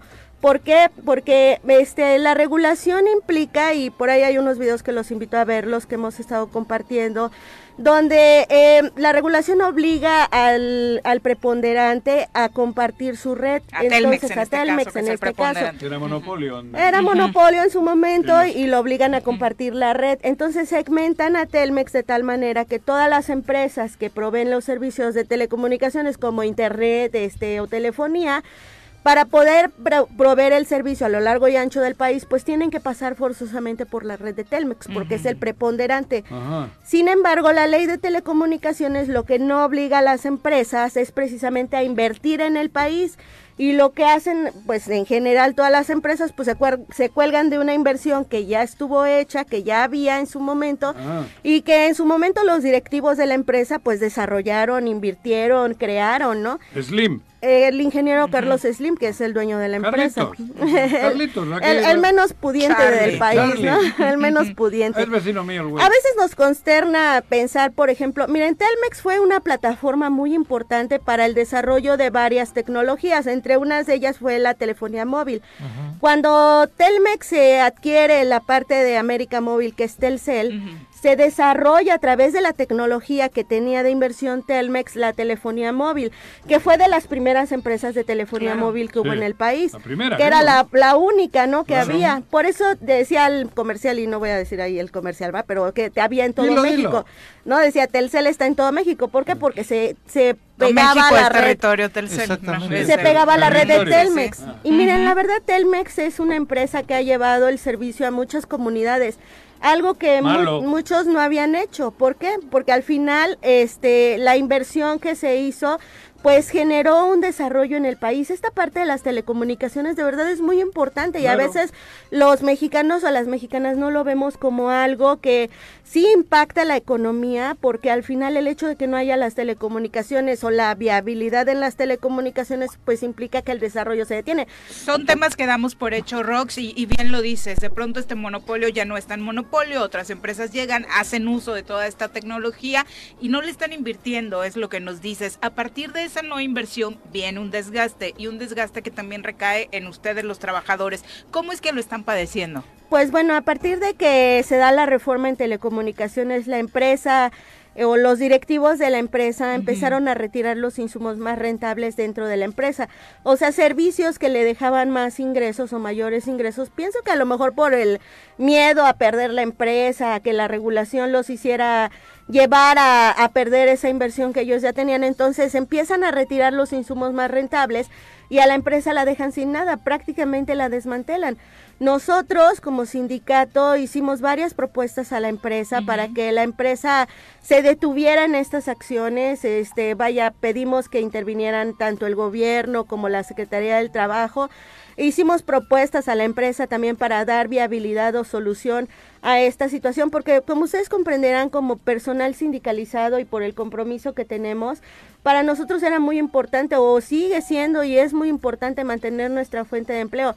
Tan es así que ya no había insumos dentro de la empresa, o sea, al sacar los insumos más rentables, pues ya no había dinero para herramientas, equipos, los este, vehículos a eso te iba a preguntar, somos, ponnos un ejemplo, o sea, que las afectaciones más claras fueron como en cuáles. Por ejemplo, este, nosotros siempre mantuvimos un, este, un esquema de calidad, lo que les decía, la calidad y productividad. Sin embargo, la empresa al ya no, al decir que ya estaba en números rojos, que sé que es lo que la empresa ha estado manejando, no hay inversión y al no haber inversión, pues no hay inversión en equipos. Por ejemplo, ahorita lo que hay mucho en, en la tecnología es la fibra óptica. Bueno, nuestros compañeros no tenían equipos para hacer mediciones de esa tecnología que se está invirtiendo, no hay equipos. Si les digo que aquí en Cuernavaca hay tres equipos para hacer mediciones de fibra óptica es mucho. Y mis compañeros tienen que estar batallando para poder hacer las mediciones, sacar adelante los las incidencias que Ahora igual va a tener dinero porque vendió el Oviedo, un equipo de fútbol al Pachuca, igual ahora puede A ver, comprar. a ver, Hay si un tema nada más como contexto de, de la parte que más golpeó a Telmex en su momento con esta reforma en telecomunicaciones, ¿Qué? porque todos los demás proveedores de servicios, sobre todo de televis- televisoras que incursionaron a dar el servicio de que le llaman ahora de convergencia digital a través del cable que se ofrecen todos los servicios, Sí. este a Telmex se le dejó fuera de esa posibilidad y, y Telmex eh, lo, Pobre. Lo recurrió, no, porque se argumentaba que iba a ser dominante eh, al, al contar con toda la infraestructura de telecomunicación. Pero la realidad es que se beneficiaron otros competidores y a Telmex hasta la fecha sigue impedido de poder ofrecer ese servicio. Eh, le falta la, la- la, este, televisión, por así decirlo, ¿no? El triple play, El que triple esa es la convergencia de los servicios, donde Solamente Telmex puede Bueno, dar- pero ustedes qué reivindican? Porque ¿Cuál han promovido un estallamiento de huelga para hoy. Ahorita nosotros, pues, eh, derivado de las negociaciones que ya se tienen con la empresa, a, a raíz de todo eso, que ese panorama que ya les menciono y que la empresa se declara en números rojos, empieza un estira y afloja con el sindicato donde la empresa quiere retirar el derecho de jubilación para el personal de nuevo ingreso.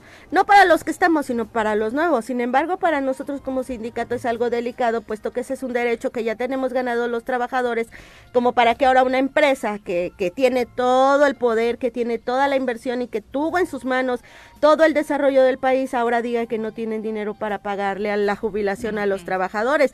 Y además, yo quiero decirles, si, si quiero dejar claro ¿Esa es la, que... la única causa o es una No, de tenemos, es una de tantas. Por ejemplo, nosotros tenemos un contrato colectivo firmado con Telmex, que es un acuerdo entre varias situaciones que Telmex nos tendría que respetar, como tiempos extras, este, vacaciones, todo lo que se establece en un contrato, Prestaciones. prestaciones. Y ahorita, por ejemplo, la empresa ha retirado prestaciones que nos dan, este, derivados de la nómina. Eh, nosotros tenemos un apartado para poder ir ahorrando y ese ahorro no nos los está dando. O sea, prestaciones de dinero que dependen de la nómina no las ¿Es está dinero de pagando ustedes? que es dinero de los trabajadores, o sea, no es dinero de la empresa, es algo que ya nosotros ya trabajamos por ¿Y ello, ¿Por ¿no? qué han esperado tanto? Pues hemos eh, buscado que haya una solución para la empresa y también no afectar a Ha nuestros habido diálogo usuarios. hasta ahora y no se ha conseguido. Ha nada. habido diálogo, ha habido propuestas, el sindicato le ha hecho propuestas a la empresa para poder sacar adelante esta situación. Tenemos una agenda digital por México donde el sindicato genera esta intención de que la empresa pueda tomar o asumir la responsabilidad que le corresponde en las telecomunicaciones. Sin embargo, a la empresa vemos que no le interesa, no le interesa resolver el conflicto, no le interesa recibir las aportaciones que el sindicato ha hecho para resolver esta situación y eso para nosotros es delicado porque hay una cerrazón de los directivos para ¿En solucionar. qué, ¿En qué nos afecta Eso, a nosotros ¿En qué de consiste manera la huelga? directa? ¿En qué? Bueno, ahorita la Bueno, a mí no me va a afectar. Porque no tiene. Llevo un mes y medio sin cable, sin Ah. internet, o sea, por mí pueden echarse otro año, cabrón. No, No, no, pues- ojalá le resuelvan No, ya. la perdón, verdad, perdón. la verdad es ¿Ustedes que sí tenemos, y miren, me disculpo de verdad con nuestros clientes. Para nosotros nuestros clientes son muy importantes. Tenemos problemas ahorita que enfrentamos como robos de cable, daños a la red, o sea, rompen la red, ya ni siquiera se llevan el cable. Por ejemplo, pasó aquí en la Avenida Emiliano Zapata hace dos semanas, este, una camioneta sacó todo el cable así de los de los pozos, ¿Cómo pusieron crees? una camioneta y hay un video donde sacan todo el cable con una camioneta. ¿Es de cobre? Porque eh, eh, todo el cable en general. cobre? El co- ¿Todo? Hay, hay fibra Hay y de hay todo. cobre. al de fibra óptica. Se están robando hasta la fibra ¿Para qué óptica, quieren, cabrón? para dañar a la empresa. O sea, quieren dañar a la empresa y las vías de ¿Y telecomunicaciones. quién lo quiere hacer? Pues la verdad no De- sabemos. Hemos visto varias situaciones como que algunas empresas, como que vandalismos, como que. No, bueno, La as- competencia. la competencia en sí, ¿no? Pero sí vemos que ¿Entre también Marías qué? por ejemplo, en Tres Marías hay una situación muy delicada porque es una zona muy insegura. La semana pasada estuvieron nuestros compañeros levantando una radiobase de Telcel que se cayó la red porque la cortaron la red. Y casualmente la cortan en la tarde, casi en la noche. Suben mis compañeros a levantar. Trabajan horas, de verdad mis compañeros trabajan hasta bien tarde, bien noche, levantando la red de esas incidencias para que los clientes sigan teniendo el servicio. Bueno, suben y los asaltan, les quitan las camionetas, les quitan este los vehículos. Uno de los vehículos los usaron para derribar un portón que era de Elena Poniatowska, la casa, y con tal de meterse a la casa, bueno, se armó un relajo, pero nosotros estamos en ese deseo, pues, insisto, ¿no? De ¿Pero por qué no les levantar pone los la, empresa Seguridad. seguridad? Pues hay una empresa de seguridad interna, pero no ha sido suficiente. Vaya, insisto, vean cómo el panorama nos lleva a dar que Telmex, los directivos, no tienen el interés de. Resolver estos problemas. Y nosotros como sindicato estamos asumiendo toda la responsabilidad, estamos sacando adelante las necesidades de los clientes. Pero ya llegó el momento en el que ya no podemos más, pues ya hemos sacado adelante la empresa con nuestros propios insumos, con nuestras propias este, fuerzas y fortalezas. Hoy por sobre todo. hoy hay huelga. Hoy algo, hay estallamiento. Pues estallamos la huelga hoy a las Depende. 12 del día, pero no sabemos cuánto pueda durar esta huelga. eso lo preguntaba Pepe. ¿En qué va a afectar a todos los A los clientes, a usuarios. los usuarios Pues de la Telmex empresa- y Telcel? Miren, la empresa funciona como tal, o sea, En tiene, opera en automático, ¿no? Porque hay sistemas donde le permiten hacerlo. Sin embargo, de haber una incidencia como lo que estamos hablando, el robo de cable, el daño a la red, no va a haber quien lo repare. Hasta un asunto en casa, ¿no? No va a estar el técnico no para va a ir estar a el técnico para ir ¿Y a en las resolverlo. oficinas va a haber servicio tampoco? Nada, o sea, todo se cierra. Todo se cierra. Todo se cierra, se colocan las banderas rojinegras hoy a mediodía. Ah. Ya no país. encontramos en todo el país a nivel nacional. y En más- Cuernavaca, ¿de cuántos eh, trabajadores estamos hablando? En Cuernavaca somos entre activos y jubilados, porque también nosotros contamos a los jubilados, Claro. ellos siguen estando presentes y somos aproximadamente 940 ¿Y trabajadores. en el Morel? ¿Y en Morelos? En Morelos aproximadamente 1500 entre Cuautla y Jojutla. ¿Cuál es el pliego petitorio? ¿Cu- ¿Cuál es la, la- la causa reivindicatoria del sindicato? Mire, la empresa está ofreciendo para solucionar el tema que el, el personal de nuevo ingreso entre con un 15% de pago de jubilación y el resto lo complemente el Afore. Sin embargo, hoy en día la, el Afore es un derecho que ya tenemos como trabajadores, Claro. o sea, eso las empresas no lo pueden usar porque eso ya lo tenemos ganado como trabajadores. No es posible que las empresas ahora quieran basar la jubilación en un Afore que ya tenemos. ¿Por qué trabajar con nosotros de esa manera si eso ya lo tenemos ganado? No tiene sentido, ¿no? Sí. Y echan mano de algo que ya hay cuando te están quitando lo que ya tienes. Esta es la, la principal eh, causa de la... No, tenemos también las vacantes. Miren, em, nosotros ah, eh, somos en general, en total, 60 mil trabajadores, de los cuales ahorita quedan 26 mil activos aproximadamente a nivel nacional, los demás son jubilados. La empresa este, no ha querido dar vacantes porque dicen que ya el pasivo laboral ya es un peso para la empresa.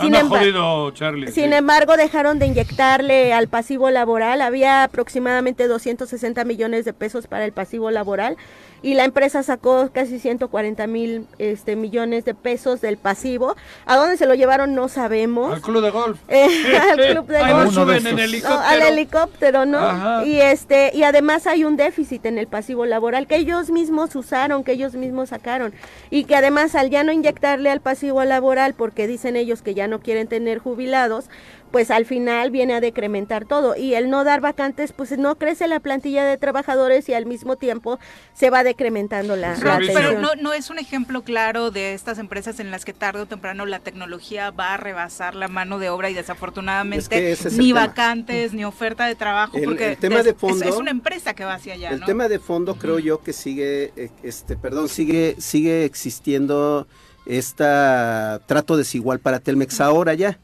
Eh, creo yo que Telmex sí debe de entrar en el eh, de pla- de- en el triple play de lleno ah, en el tema de la convergencia Bueno, pero digital eso que se pelee con quien se tiene que pelear, no con sus trabajadores. Cofetel y, Con y el la. COFESE, Ajá. con la Cofetel y. COFESE. Acuérdense incluso Pues que son la ley, amigos Andrés Manuel y él. la ley se le llamó en su momento la ley Televisa porque estaba eh, tenía dedicatoria Cargada. para beneficiar Sí, a Televisa. cargada, sí. La realidad es que eh, ni Televisa ha podido penetrar en el mercado del, del triple play como se esperaba y sí eh, esta situación coloca, porquerías. coloca a Telmex en una cuestión de desventaja porque además muchos usan sus canales de co- telecomunicación con una tarifa que se les impuso bajísima. Mínima, ¿no? mínima la, interconexión. Entonces creo que creo que la solución de largo plazo para Telmex para que vuelva a tener solvencia y pueda tener la posibilidad de trabajar va por esa vía. De, de, de- ya que pasó el periodo de prueba de más de cinco años en el que se supone que los otros ya tienen condiciones de competencia, ahora sí que se abra la competencia real. Cabrón. y además ya se es- dividió la empresa. Pareces el ¿eh? asesor de Slim, cabrón. ¿Qué tal? Del Pues es que es una más cuestión bien. Me Ah, lo, dices Rox que te Ah. lleva de asesor. Me, lleva, me, lo, me lo puedo llevar, por favor. Llévatelo, cabrón. Mira que es bueno para hacer este... No, tú no sabes, ¿eh? Les doy un dato que No sabes lo que es bueno para hacer Ah, movimientos. sí, ¿qué Uh. Le- tal? Les voy a dar un dato que, hablando ya, me, me están, nos están pidiendo que vayamos a corte, pero es un dato. Se ha disminuido drásticamente el número de líneas fijas en los hogares y se ha incrementado Claro, la La este, línea radicalmente el número de telefonía móvil. La- el teléfono en casa ya Pero casi nadie ya No, lo ya no casi te lo ingresos. meten a fuerza en el contrato ya, para tener casi, internet, casi ¿no? gratis Ujú. incluido, Yo ni- ¿no? no, no tengo ni el aparato. Digo, en, de teléfono. Ah, ¿eh? ah, bueno, a ver, a ver. Ah, tú también. Hablando de aparatos, este aparato no está No funcionando. estaba. El teléfono de mesa. Ah, cabrón. Yo no Ese- estaba estaba Ese aparato hablando- ya se cayó. No- se le no nota mucho desde que hace tiempo. Oye, Rob, se le nota mucho que se le cayó la No, señal. no, no, a Telmex, a Telmex, a Telmex. Hoy se le va a caer la señal a Telmex. Le voy a poner la bandera rojinegra en la bragueta. Que viene ya, mira, con su Bueno, ya viene bien De a hecho, ya la Bien tenía. a ¿no? dos, ¿verdad? Se ha vestido, se ha vestido Se de quita el pantalón y le preguntan que si le va al Atlas.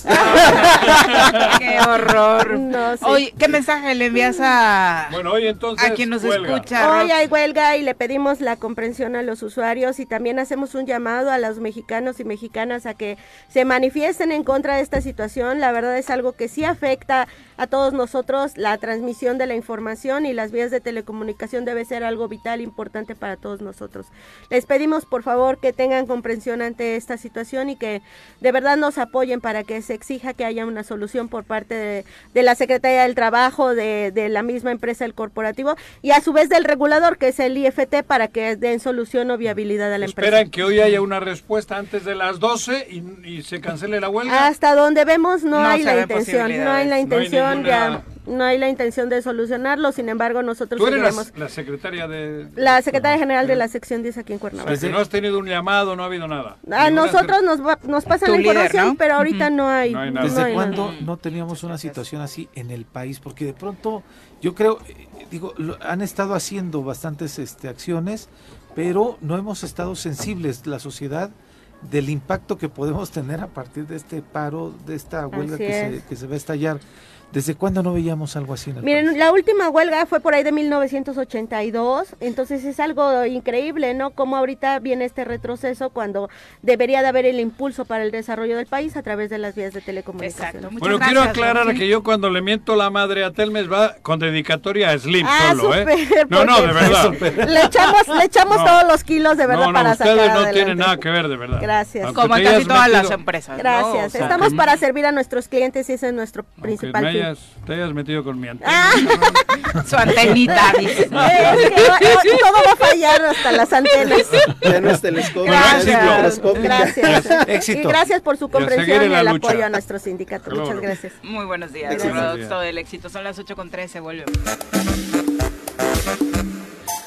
8 con 15 de la mañana, brevemente antes de pasar a nuestra siguiente sección. Desafortunadamente la violencia en contra de las mujeres ha dejado esta semana otro caso que de verdad hace estrujar el corazón. La activista Luz Raquel Padilla falleció luego de ser agredida por cuatro hombres y una mujer, quienes la rociaron hace un par de días con alcohol y luego le prendieron fuego. Esto sucedió en Jalisco, en Zapopan, para ser exactos. Se sospecha de un vecino al que ella había reportado anteriormente porque eh, un ella tiene un hijo autista.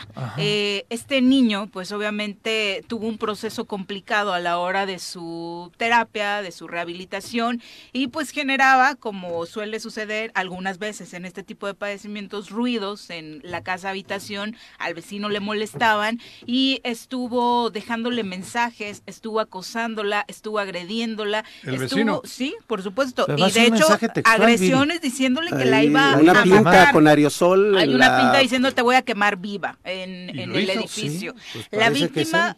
Hay otro sospechoso, uno es el vecino que ya se presentó a declarar, fue puesto a disposición, de hecho se dice que acude voluntariamente según el fiscal Ese es el de que le escribe esas... Ese es el Sí, que le escribe las que es el primer amenazas. sospechoso. El claro, otro sospechoso Que probablemente no sea. es uno de es su expareja, que también... Sabiendo eh, la expareja que este güey andaba... Claro. Y con tantas evidencias pudo haber sido un crimen de oportunidad. ¿no? Eh, lo que ah, la fiscalía actúa así porque la víctima había interpuesto denuncias eh, ante la fiscalía por las recurrentes amenazas de este vecino derivado de los problemas vecinales que le narrábamos. Luz Raquel eh, tenía 35 años, Joder, era activista joven. de derechos Sí. humanos de la red Yo Cuido México y falleció uh, un día después de ser agredida a consecuencia de las complicaciones por las quemaduras en el 85% de su cuerpo. ¿Y el chico Ella había pedido protección a la autoridad.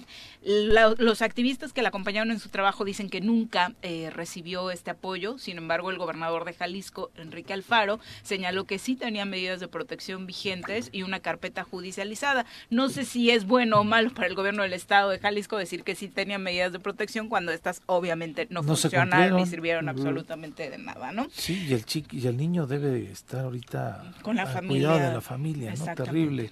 Y el otro caso terrible, Viri, fue ayer, eh, digo, de manera pronta, eh, la manera en la, en la que casi al término de la mañanera, Rodolfo Montes, un, un periodista a nivel nacional, le dice al presidente, me han amenazado de muerte.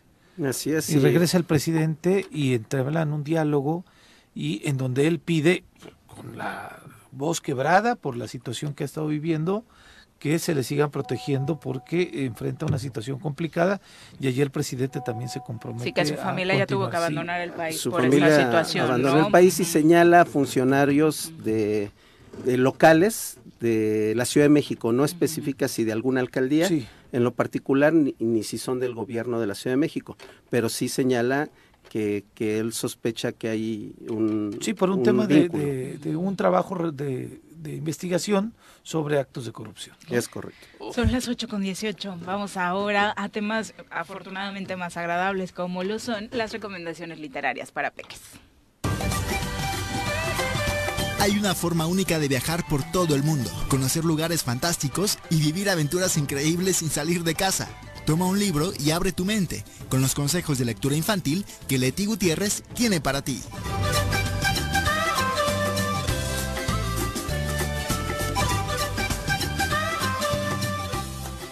Querida Leti, ¿cómo te va? Muy buenos días.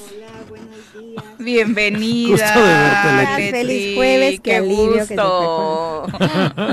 Pues bueno, ante Le dio estas, chorrito. eh, ante estas noticias, por eso le pasó eso. Sí. A Juan, sí. Pues bueno, pues una manera de poder erradicar violencia, de todo lo que sucede, pues la, la mejor herramienta es la lectura, es Y es, es increíble, Leti, porque a- a- apenas la, la esposa de Andrés Manuel López Obrador, porque no se le llama primera dama, este, en un evento mencionaba eso, ¿no? De que para erradicar la violencia, para quitar, para que la gente no piense, y los jóvenes principalmente se enfoquen a esa posibilidad, la lectura es una, es una de las grandes posibilidades, y la, la, el nivel de estupidez, perdón que lo diga así, de la oposición, fue decirle, mire nada más qué tontería está diciendo la señora.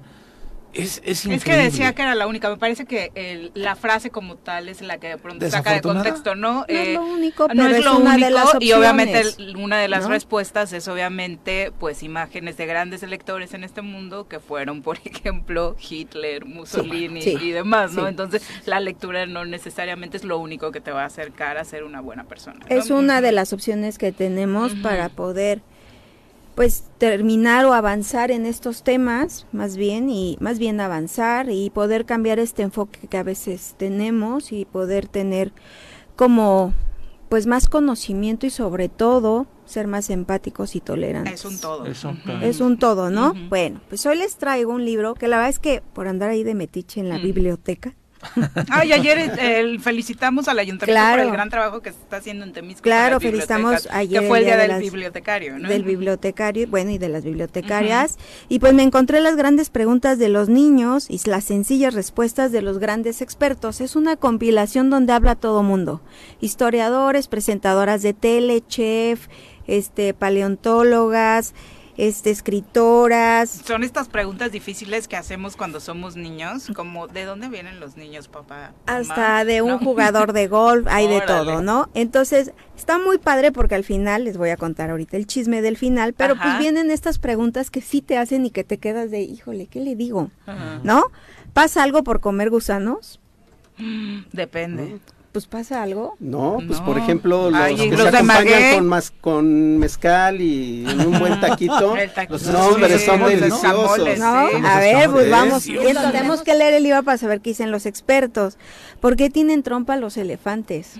Ándale. ¿Para qué sirve? Aparte, sabían que tienen que ¿Para comer? No, pues, no, más No. bien son como sus brazos. Pero aparte tardan un año en saber utilizar acertadamente la, ¿Cómo la trompa. Es mucho tiempo para ellos. Para especializar O sea, para cultura general Pero lo usan padrísimo. predominantemente para a- Es sus manos. acercarse la son comida. sus manos, sí. ¿no? Y aparte su surfing para respirar. Por eso son inteligentes. Ahí está, ¿no? A ver, ¿qué animal corre mayor peligro de extinción en todo el mundo? Hay muchos ahorita ya. Leti, Nosotros. ¿no? El oso panda. El panda es El ahorita panda. como el más. Es uno de ellos. Bueno, pues así vienen estas preguntas, cómo aprendemos a escribir, para qué sirve el dinero, qué es la felicidad, de dónde aprendemos a ser buenas Hasta personas. preguntas filosóficas. Ajá. ¿no? Ok. O sea, está increíble este libro. Pero cómo aparte, los respondidas todas las preguntas por expertos, o sea, no les están diciendo cualquier babosada a los niños y niñas, ¿no? No, no, no, por ejemplo, es que los números no se acaban nunca, Claro. Claro. ¿no?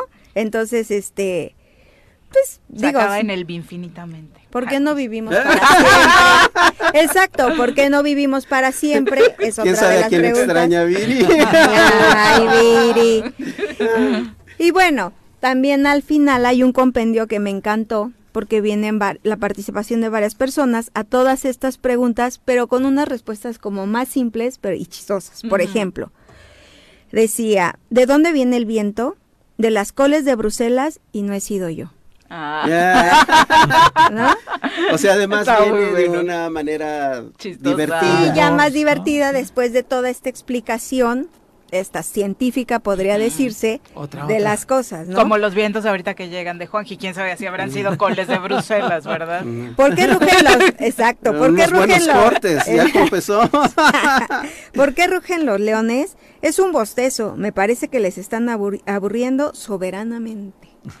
Siempre están aburridos Siempre esos muchachos. están- Sus siestas son muy envidiables. ¿Cómo se hacen los sueños? Con clara de huevo.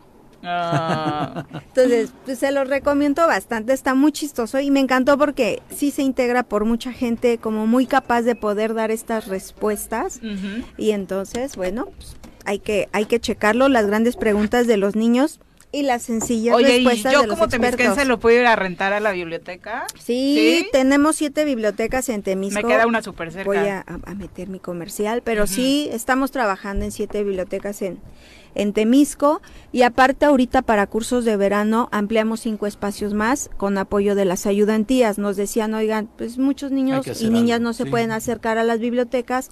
¿Qué podemos hacer? Bueno, pues las ayudantías dijeron, aquí está mi espacio, te lo presto y entonces las bibliotecarias ahora van O sea, vamos a tener cursos de verano en las bibliotecas. en las bibliotecas y en algunas ayudantías como el aeropuerto, la de Tetlama, en Lomas de Guadalupe, vamos a estar en la Azteca y ya, en Lomas Ujú. de Carril.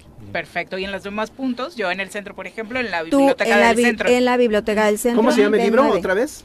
Las grandes preguntas de los niños y las sencillas respuestas de los grandes. Hazle una pregunta así aleatoria a Juanji, a ver qué responde de estas preguntas Ay, que no, se hacen. porque siempre me alburea. Dice Leti, yo ya me voy, no, No, quiero jugar con es él. que miren, No te acá, pude saludar, porque fui al baño, me dio ya retortijón, ven, cabrón. acabo de Pero abrir el libro y de verdad vean la pregunta, ¿por qué está tan caliente el sol? O sea, no puedo, no puedo. ¿Por así qué, no. Joaquín? Porque la luna lo trae jodido. No viene la pregunta por qué es bueno leer. ¿Eh? ¿Te Ya está leyendo, ayer lo ¿o en qué momento es mejor callarse? Exacto. Así, ¿no? No viene la pregunta por qué es bueno leer. No viene. no La viene. respuesta a todas Más bien, estas ¿por preguntas. qué aprendemos a escribir? Fíjense Ah. que, que hay estudios, eh, el ser humano es lenguaje. Y hay estudios este, que tienen que ver con la medición del coeficiente intelectual, en donde entre más se lee, más se amplía la, la- el nivel mundo. de estructuración Claro. cerebral. Entonces, eh, y no se necesita ni dinero, ni se necesita más que la disposición para ir y disfrutar un buen libro. que saber qué Hoy leer, menos ¿eh? que nunca. Hay una biblioteca muy bonita en Temisco que particularmente a mí se me antoja. Ojalá y, y Leti lo pueda materializar como hasta para un café, Sí. que es la de Alta Palmira. La de Alta Palmira. Tiene una velaria preciosa.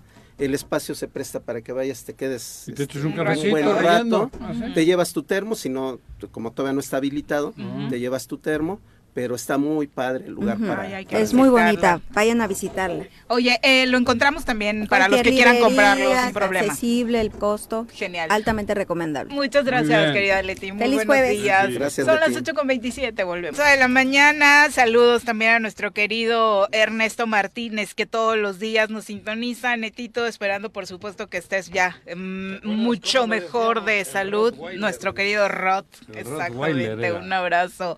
Eh, Jorge Armando Fernando Arroyo también dice eh, sobre el tema de Ciro y Lorenzo, eh, parece que nos conforma, bueno, dice que afán de Pepe de decirle a Lorenzo y a Ciro, miénteme más que tu maldad me hace feliz. No se trata de sentarse o no sentarse con todo lo cual partido. Basta ver una sesión del Consejo del INE y te das cuenta de las malas formas de tratar a la gente de Morena y súmale además las decisiones parciales que han tomado en los recientes procesos, ¿no? Les Yo, yo insisto que Ciro. Murayama, el que sí tiene una tendencia completamente clara, de Lorenzo Córdoba, me parece que no tanto, pero en fin. 8 con 29 vamos a hablar de el campo y precisamente nuestro... Así nue- Pepe a, a, ¿A Lorenzo? bueno, vamos a aprender de cómo anda el campo morelense en nuestra sección. Bajo a las cerroceras hay. Así es, caña, arroz, aguacate, sorgo, nopal, higo, flores y mucho más es lo que produce nuestra tierra. Prepárate que vamos a aprender de todo esto en la sección del campo morelense en el Choro Matutino. Elías Morán, bienvenido, muy buenos días. Buenos días, buenos días a todo el auditorio. En esta Eh, de las secciones más nuevecitas del programa, no Sí, la conocías, no. Juanjo, estamos conociendo el campo morelense, su situación actual sí? y demás, Ah, claro. entonces Sí, bienvenido, él sí, es productor de Miacatlán. de Miacatlán, Morelos. Un saludo para todos los productores que ahorita han de estar escuchándonos. Nos sintonizan mucho, hay mucha audiencia, como les decía la otra vez. este Muy críticos nuestros productores en el campo.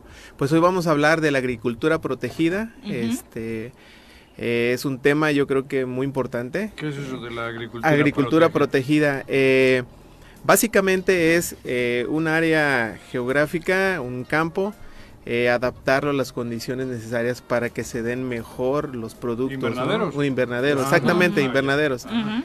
Eh, pues creo que eso es eh, lo que va a detonar alguna vez, ¿no? Ya, porque nuestros campos aquí en Morelos son muy pequeños, son áreas muy pequeñas, ¿no? Son grandes como lo hay en Sinaloa, en Sonora, que son extensiones grandísimas, ¿no?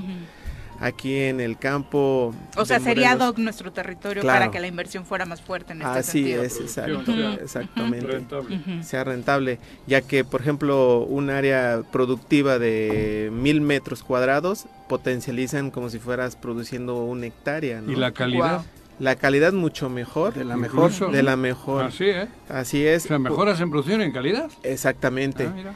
¿Por qué? Porque les das las condiciones este, idóneas Les al creas producto. todo el ambiente idóneo como para... Ajá. Ni plagas, ni este, bacterias. entran ¿Es real ahí. eso? Que totalmente libre de plagas, que es uno de los grandes... Pues hasta, hasta la tecnología que tenemos ahora. Sin fumigar, sin- Sí, sin fumigar, sí, sí hay, hay- Lo que pasa es que Morelos es un área de, de plagas y enfermedades bastante choncha, ¿no? Bastante grande. ¿Por qué? Porque las condiciones se prestan. El clima, clima. que tenemos, humedad, este, hay lugares muy de- muy secos, ¿no?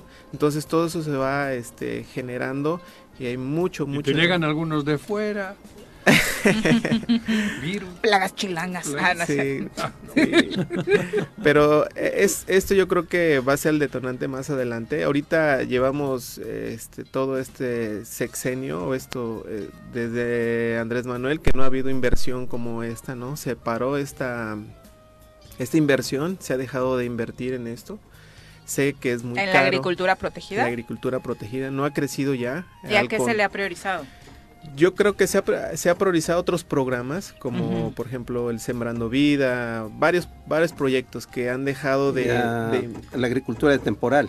la agricultura de temporal, exactamente, ya no invertir tanto en esto. Yo creo que esto, para mí esto, yo creo que es muy, es una inversión mucho mejor que, que la otra, ¿no? Porque la otra, Pero en este, digo, ya que te has metido con Andrés Manuel, en este es un sector min- pequeño el que sacaba un provecho grande. En el Sí. otro es al revés. así es. Es una población mucho más grande que- y se reparte un poquito mejor. creo Así yo, por, es. yo por ahí creo que va Sí. el cambio. Pero- Los dos serían apropiados. Pero ojo, este, como que, como que sí es cierto lo que, lo que nos comentas, porque eh, se fue al otro extremo. Ya hay un nivel intermedio. Eso, Ujú. habría que que es en el que caen los productores de, de invernadero, ¿no? Eh, Pero es que hasta ahora de aquello no se sí, acordaba porque nadie. Sí. de- durante 25 años el sector agroindustrial creció en promedio 6-7% al año.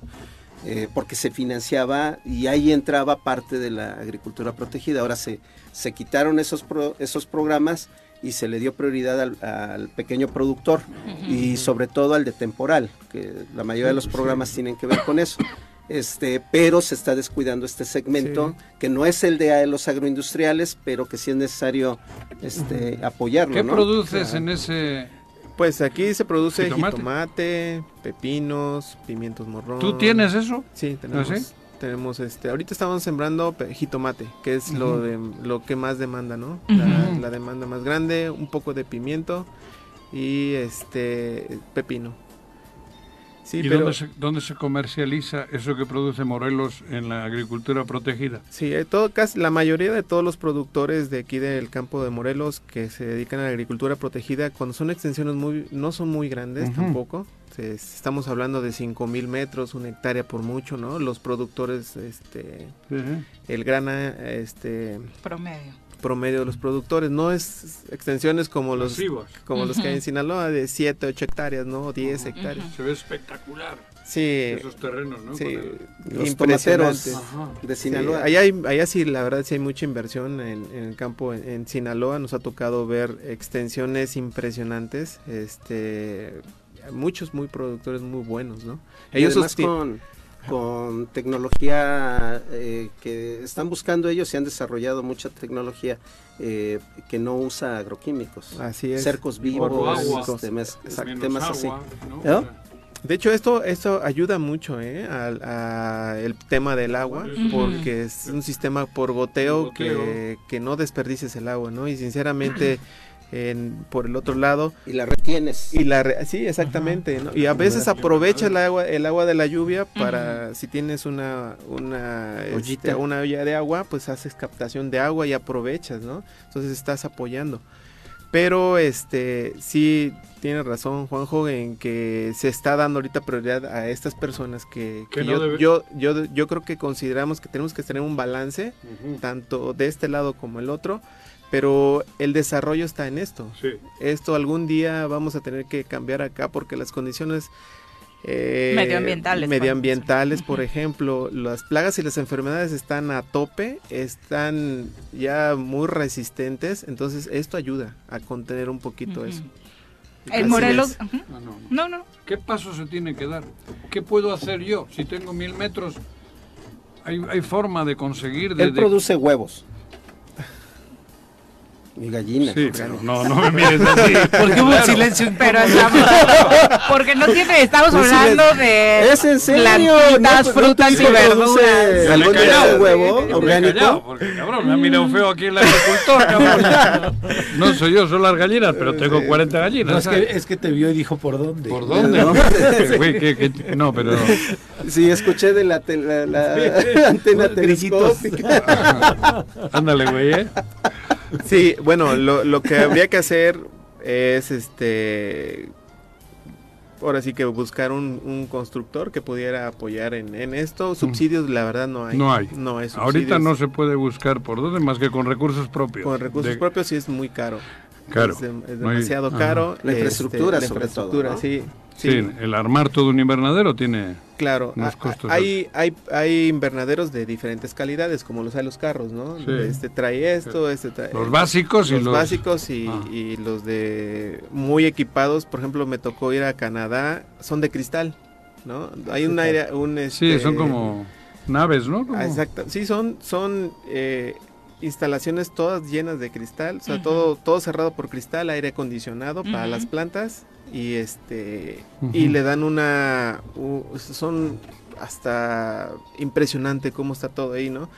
Eh, puedes entrar y para desplazarte tienes que ir en carritos de golf porque son extensiones grandísimas, ¿no? Ellos no pueden producir en época de invierno. Aquí lo importante de Morelos es que puedes producir todo, Todo el año. Cualquier época, diferentes Claro. productos, ¿no? Exactamente. Ahora, Este, ¿no han buscado, eh, por ejemplo, eh, obedece a cómo cada municipio eh, distribuye FAEDE. ¿no? el Fondo de Aportaciones este, del Estado para, para el Desarrollo Económico, pero eh, nosotros en Temisco, está, una parte de FAEDE se va a proyectos productivos y ahí entran eh, infraestructura para invernaderos. Obviamente son de coparticipación, una parte la pone el productor, otra parte la pone el Ayuntamiento. el ayuntamiento. Uno, Eh, uno. Pero quiero mencionar que durante tres años, por alguna razón que desconocemos, eh, la administración quitó este, esa parte de proyectos productivos.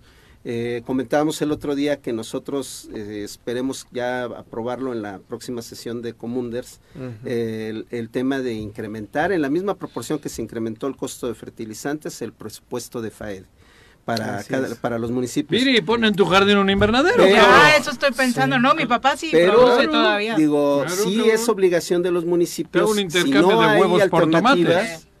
Este, pues facilitarlo a través de estos proyectos productivos, eh, la posibilidad de, de crear. Creo que el límite que tenemos nosotros son 80 mil pesos.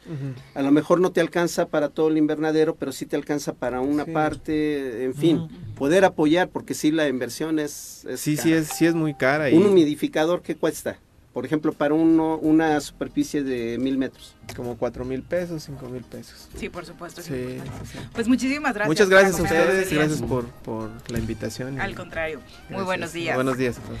Son Éxito. Las 8 con 40 de la mañana. Eh, le queremos recordar todavía esta, esta petición que le hacemos ayer a través de un servicio social. Eh, hay eh, una petición para donación de sangre en el Centro Estatal de Transfusión Sanguínea. Eh, en este caso, por la urgencia, se está dando una compensación económica de mil pesos por donador. Eh, lo que tiene que hacer es comunicarse al 777-327-7563.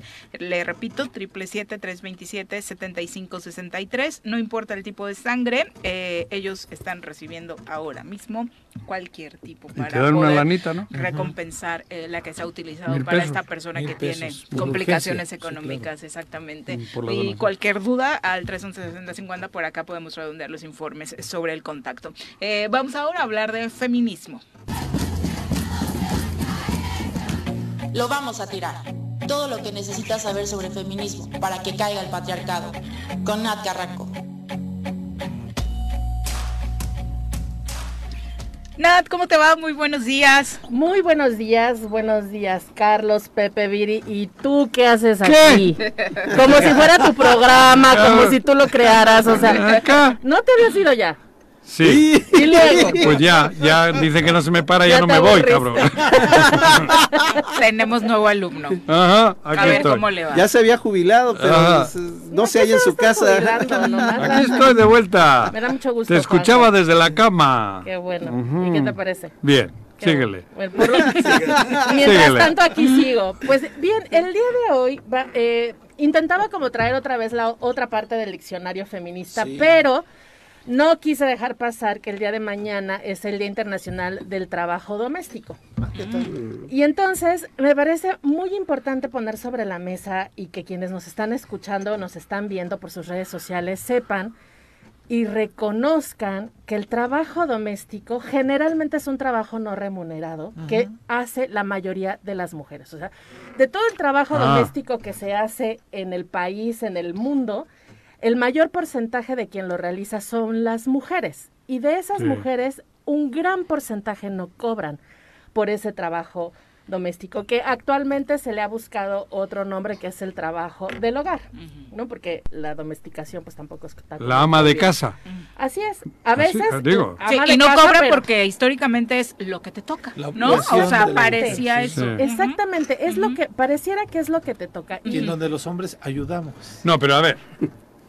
Si el hombre va a un sitio donde sí le pagan con dinero, Claro. eso va a mitas ¿A mitad de- de quién o qué? de su pareja, de la que sea. ¿En dónde?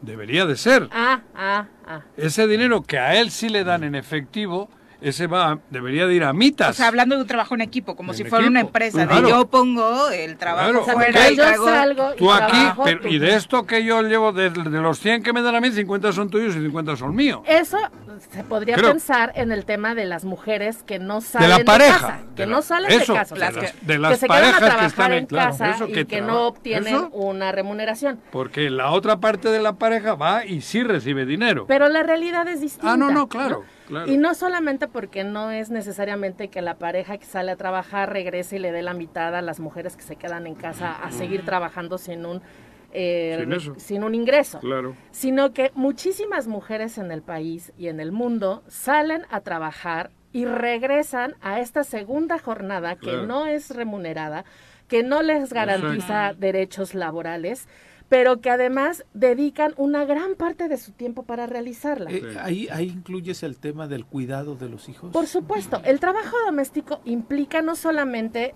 lavar la ropa, lavar los trastes, barrer, trapear, Hacer la comida. hacer la comida, sino el cuidado de niñas, niños, personas con discapacidad, adultas, personas adultas mayores, en donde generalmente las mujeres son quienes nos encargamos de estos cuidados y por supuesto no nos pagan. Pero hay un porcentaje de mujeres e incluso de hombres que sí están recibiendo una remuneración por ese trabajo, pero es muy poca. Y esa muy Que no son poca una familia. que no está dentro Quienes de la trabajan en- son- directamente. Sí, personas que se dedican al trabajo del hogar y sí les pagan por este, pero Sí. los pagos son bajísimos, Ajá. Sí. no tienen Sin derechos laborales, Ajá. exactamente, no tienen prestaciones. Apenas en el 2019, en el Senado de la República eh, se, se metió una ley que fue aprobada por 113 votos, que la impulsó la senadora Patricia Mercado, evidentemente, y lo digo porque finalmente es parte de su agenda de vida. Fue esta que se generó en el marco de la película Roma, que se vislumbró mucho por el tema de Yalitza, Así es. del personaje de Yalitza y Así demás, es, era, primero empezaron porque México eh, firmara, o digamos como se dice en el argot común, ratificara el convenio 189 de la Organización este, Internacional del Trabajo, la OIT, en donde se reconoce el trabajo del hogar como un trabajo y que éste debería de tener Las contrato, prestaciones todas las de ley, vacaciones, aguinaldo, etcétera. Además, no Bueno, más de ocho horas diarias, con dos días de descanso de preferencia, como estas cosas. Que hay que Se señalarlo, en la mayoría de los casos es un trabajo de 24 horas este, durante seis días a la semana, ¿no? En- Y me refiero al trabajo doméstico cuando remunerado. remunerado, ¿no? Sí, bueno, y para allá voy. Se ratifica, México ratifica este convenio y entonces se, eh, se presenta esta iniciativa que se aprueba en el Senado en donde ponen ciertas reglas. Y por ejemplo, una de las reglas es que no puedes contratar me- menores de 15 años. Y si contratas mayores de 15 años pero menores de 18, no puedes tenerlas viviendo en tu casa para que hagan este trabajo 24/7. ¿no? Pues entonces, hay muchas reglas que se establecen en esta ley que, se- que sí fue aprobada y a eso le suman como un proyecto piloto desde el IMSS, el, desde el Seguro Social, para darle seguridad social a las eh, Trabajadoras trabajadoras del hogar. del hogar O trabajadores. o trabajadores. La realidad sí es que eh, del, eh, les voy a platicar un poquito nada más de los datos que el INEGI sacó el año pasado, porque la encuesta de este año no la conozco todavía. Es la encuesta nacional de ocupación y empleo estableció que en México hay 2.2 millones de personas de 15 años y más ocupadas en el trabajo remunerado, doméstico remunerado. Cifra que representa el 4% del total de las personas económicamente activas. Pero en ese sentido, de estos 2.2 millones, el 1.9 millones son mujeres. O sea, Claro. el- Sí, claro. el- el- el- la cantidad es altísima. Y eh, ocupan el 88% del trabajo de esta actividad. O sea, digo, no, no es el 100, pero es el, el- los hombres que trabajan en el trabajo doméstico es mínimo. Mínimo. Y con características muy específicas. Jardinero. Jardineros, choferes, jardineros. seguridad, ¿no? Son estos trabajos pues muy... Lava- lavando los Hay, trastes. hay un poco. tema, eh, digo, es, es este, eh, que es eh, grave, porque, por ejemplo, yo recuerdo cuando salió el, el suplemento feminista en la jornada, primero se llamó doble jornada, precisamente por esto que comentabas, y luego terminaron cambiándole el nombre a triple jornada, este, porque resulta, ahora, eh, resulta, digamos, era sarcasmo puro, Claro. ¿no? Pero este, la lucha reali- en realidad de, de las trabajadoras este, domésticas, yo recuerdo Cata, Cata, en su claro, momento. con Pati Vélez. Ajá, y, y 30 años de eso, Sí, 30, sí. tre- este, y la, lo que se ha avanzado es tan poquito comparado con otros ámbitos de la lucha de las mujeres. Sí, lo que pasa es que que el es país un- ha avanzado bien poquito. Sí, En No solo en eso. pero me pero- refiero, No, el, no, no. tema, Sí, sí, el tema es Siguen yendo tema- braceros a Estados Unidos Sí, a lo pero cabrón. es un tema de, de triple discriminación. Claro, sí, sí. O sea, es un acuerdo, tema estrechamente ligado Sí. a, a la cultura patriarcal, el tema de género, clasista. pero también es un tema Cla- clasista claro, y es un tema eh, de violación a los Pues, derechos laborales racista. de, de estas personas. ¿no? Todo por- pero el país ha Es- evolucionado bien poco. Grave, pero por ejemplo se ha avanzado mucho en el tema de los derechos políticos de las mujeres. Porque es más fácil y a la gente le, fácil. le- le importa más, ¿no? O sea, quienes están Claro. siendo diputadas, Dios. senadoras, tomadoras de decisiones, Eh, buscan Esas justamente puro de parte de reconocer que ninguna de ellas ha sido trabajadora de, de- de estas. sí, en el Seguro. ámbito político. Por eso es más fácil, como dices tú. Estas mujeres que están siendo explotadas por nosotros, esas no tienen... No tienen representación clara Y dentro aparte- de los espacios de toma de decisiones. La condición Suecia, indígena ejemplo, que tienen muchas de ellas, que es. otro gran es. tema. Justamente por eso el tema de los 15 años. ¿Cuántas veces no hemos visto videos en, en redes sociales de mujer, o, en, o mensajes en Facebook de señoras de alta a- alto Alcurnia. nivel económico pidiendo que les recomienden a niñitas que vienen de. Oaxaca, que Claro. dónde las pueden comprar, dónde las Sí, pueden conseguir, con, con total, Clasismo. o sea, sin, sin, sin Hasta es un tema de detenerse trata. ¡Mándame tantito. otra! Claro, es un tema Mándame de otra. trata, De ahí del rancho, de allá. En lugar de que se casen allá, acá la educamos y que nos sirva. O sea, por supuesto que eso es algo que constantemente seguimos Pero viendo. todos tenemos complicidad en ese pedo. Sí. Estoy de acuerdo Todos contigo. Por eso, por eso señalaba yo la diferencia en el tiempo. O sea, se ha avanzado tan poco en ese rubro Claro. comparado con otros temas este, que de la misma agenda que se ha avanzado. Y eso es un tema fundamentalmente eh, de clasismo. Bueno, yo te puedo decir que institucionalmente solamente he visto dos momentos importantes en dos instituciones que han hecho trabajo relacionado con esto. Uno con APRED, que tiene por lo menos de 10 a 12 años trabajando el tema ¿Quién? para visibilizarlo. CONAPRED, eh, ¿no? CONAPRED, el Consejo Nacional Sí. contra la Discriminación a nivel pues, nacional. Ah.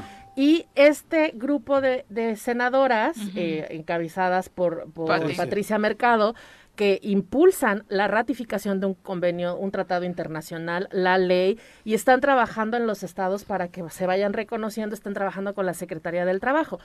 Eh, un poco también quería tocar este tema por la nota que dio hace rato eh, Viri relacionada con Luz. Luz era justamente una activista en el tema de cuidados, La que- la justamente que la, murió la- quemada. la mujer que fue La que la asesinada. Que es asesina. sí. Y Sí, sí. eh, era parte de todo este proyecto que venían encabezando en diferentes estados, acompañando las iniciativas que presentaban desde el Senado. Es, bueno, el tema del feminicidio y todo lo que la atraviesa es, es brutal, ¿no? Puede ser tu vecino, puede ser tu esposo, tu hermano, tu papá, tu- o sea, puede ser cualquier Que te cumplan la amenaza pero- de quemarte viva. pero no en este puede. caso era, o sea, los datos que hay alrededor es porque estaba cuidando a un hijo con espectro autista y lo que eso significa para especialmente las mujeres. A- Aquí seguramente no me van a dejar mentir que la mayoría de las personas que se encargan de niños, niñas, adolescentes y personas adultas que tienen alguna discapacidad o alguna situación relacionada con este tipo de espectros son las mujeres. Si ustedes van a los CRIC o CRIT, no sé cómo se llaman estos del Teletón, Crits, la mayoría de, las, de la gente que está haciendo fila, que está esperando ser atendida, que lleva a los niños, son las mujeres. El trabajo doméstico, el trabajo del hogar, tiene una carga brutal para las mujeres que además pareciera que se convierte el en su forma de vida. Y en el campo. Sí, el eso de la participación también, de los hombres quiera. solamente en las películas, ¿no? Increíble, por Así supuesto. y- y- Pues bueno, un, un abrazo, reconocimiento y solidaridad con todas aquellas personas, especialmente las mujeres que tienen este Trabajo. este trabajo y que muchas veces no, no tienen ni el reconocimiento ni el pago para hacer este, este trabajo. Nat, muchas gracias por acompañarnos. Muchas gracias a ustedes y nos vemos. Bienvenido. Gracias. Sí, lo dices con alegría, no finjas. no finjas, no A ver si me pagan, cabrón. Bueno, son las 8 con 53 de la mañana. Nosotros ya prácticamente nos vamos. Ya inició desde ayer la jornada en la Liga MX. Eh, hay muchas noticias en torno a lo que está sucediendo en la Federación Mexicana de Fútbol. Anoche se anunciaba la destitución de Maribel Domínguez como como directora de la Selección Nacional Femenil Mexicana Lo hizo mal. Sub-20, que va a ir al Mundial, pero correrla hoy. A las 5 hay una rueda de prensa. Ah. Lo que se argumenta es que son situaciones graves las que hacen que a un mes prácticamente del Mundial eh, Maribel quede fuera junto con todo su cuerpo técnico. Algo parece que grave Cambiaron pudo haber al... sucedido, Ya ¿no? tienen un nuevo director de selecciones, ¿no? El del Cruz Azul. Jaime Ordeales, ayer lo decíamos, Ah. se suma precisamente después de la salida de Gerardo Torrado tras los fracasos tanto de la femenil mayor como de eh, La la, sub, sub-20 la eh, olímpica. varonil eh, que pues se quedan fuera del Mundial de la especialidad y de las Olimpiadas, ¿no? De Ah. los Juegos Olímpicos. Entonces, eh, sí, muchos cambios en, en tu la mi rubro, sí. José, que tanto defiendes, ¿no? ¿Cuál? Ojalá hicieran, bueno, ¿eh? Pues la federación, ¿no? Bueno, oye, cabrón, pues poco a poco. ¿Tú quieres que cambiemos todo? Ustedes aguantaron 30 años Desde para que llegaron un título, los cabrón. acá lo que comentaba es que desde que llegaron los que vascos a la Federación Mexicana de. Fútbol, algo raro está somos tres. pasando, algo raro. Miquel, John y Juan Gil. Eh, Exactamente. Bueno, ya nos vamos, mi querido Carlos, muchas gracias por acompañarnos. Calteco. Gracias a todo el choro, bienvenido Juanjo y Gracias. gracias, al auditorio. Que ya no te ventanea, habla con él, Carlos. Buenos días. Buenos días, Viri. Eso ya quedó atrás. ¿Quedó ¿Cómo qué? El clásico. ¿Que quedó por dónde? de Decía Neruda, lo de ayer fue ayer. Ah, ayer fue ayer. Este, bueno, no, solamente invitarlos a que nos escuchen a partir de las 12 del día. Hoy para noticias, eh, a las 12 del día el choro informativo y también desde luego el pique deportivo a las 6 de la tarde. Ah, Hoy no tenemos pique, Hoy jueves pero no. eso el viernes. Y tienes un programa también que recomendarnos, El de sexo en la noche, ¿no? Ah, sí, también. Y luego el de abogados. Y ahora entra Sex Teodoro. Rentería también, es, cabrón. así es. Sex Estamos and the contentos, City. güey. Ya nos vamos, los esperamos mañana en punto de las 7. Pues así es esto. Esta fue la revista informativa más importante del centro del país. El Choro Matutino. Por lo pronto, el Choro Matutino. A bailar.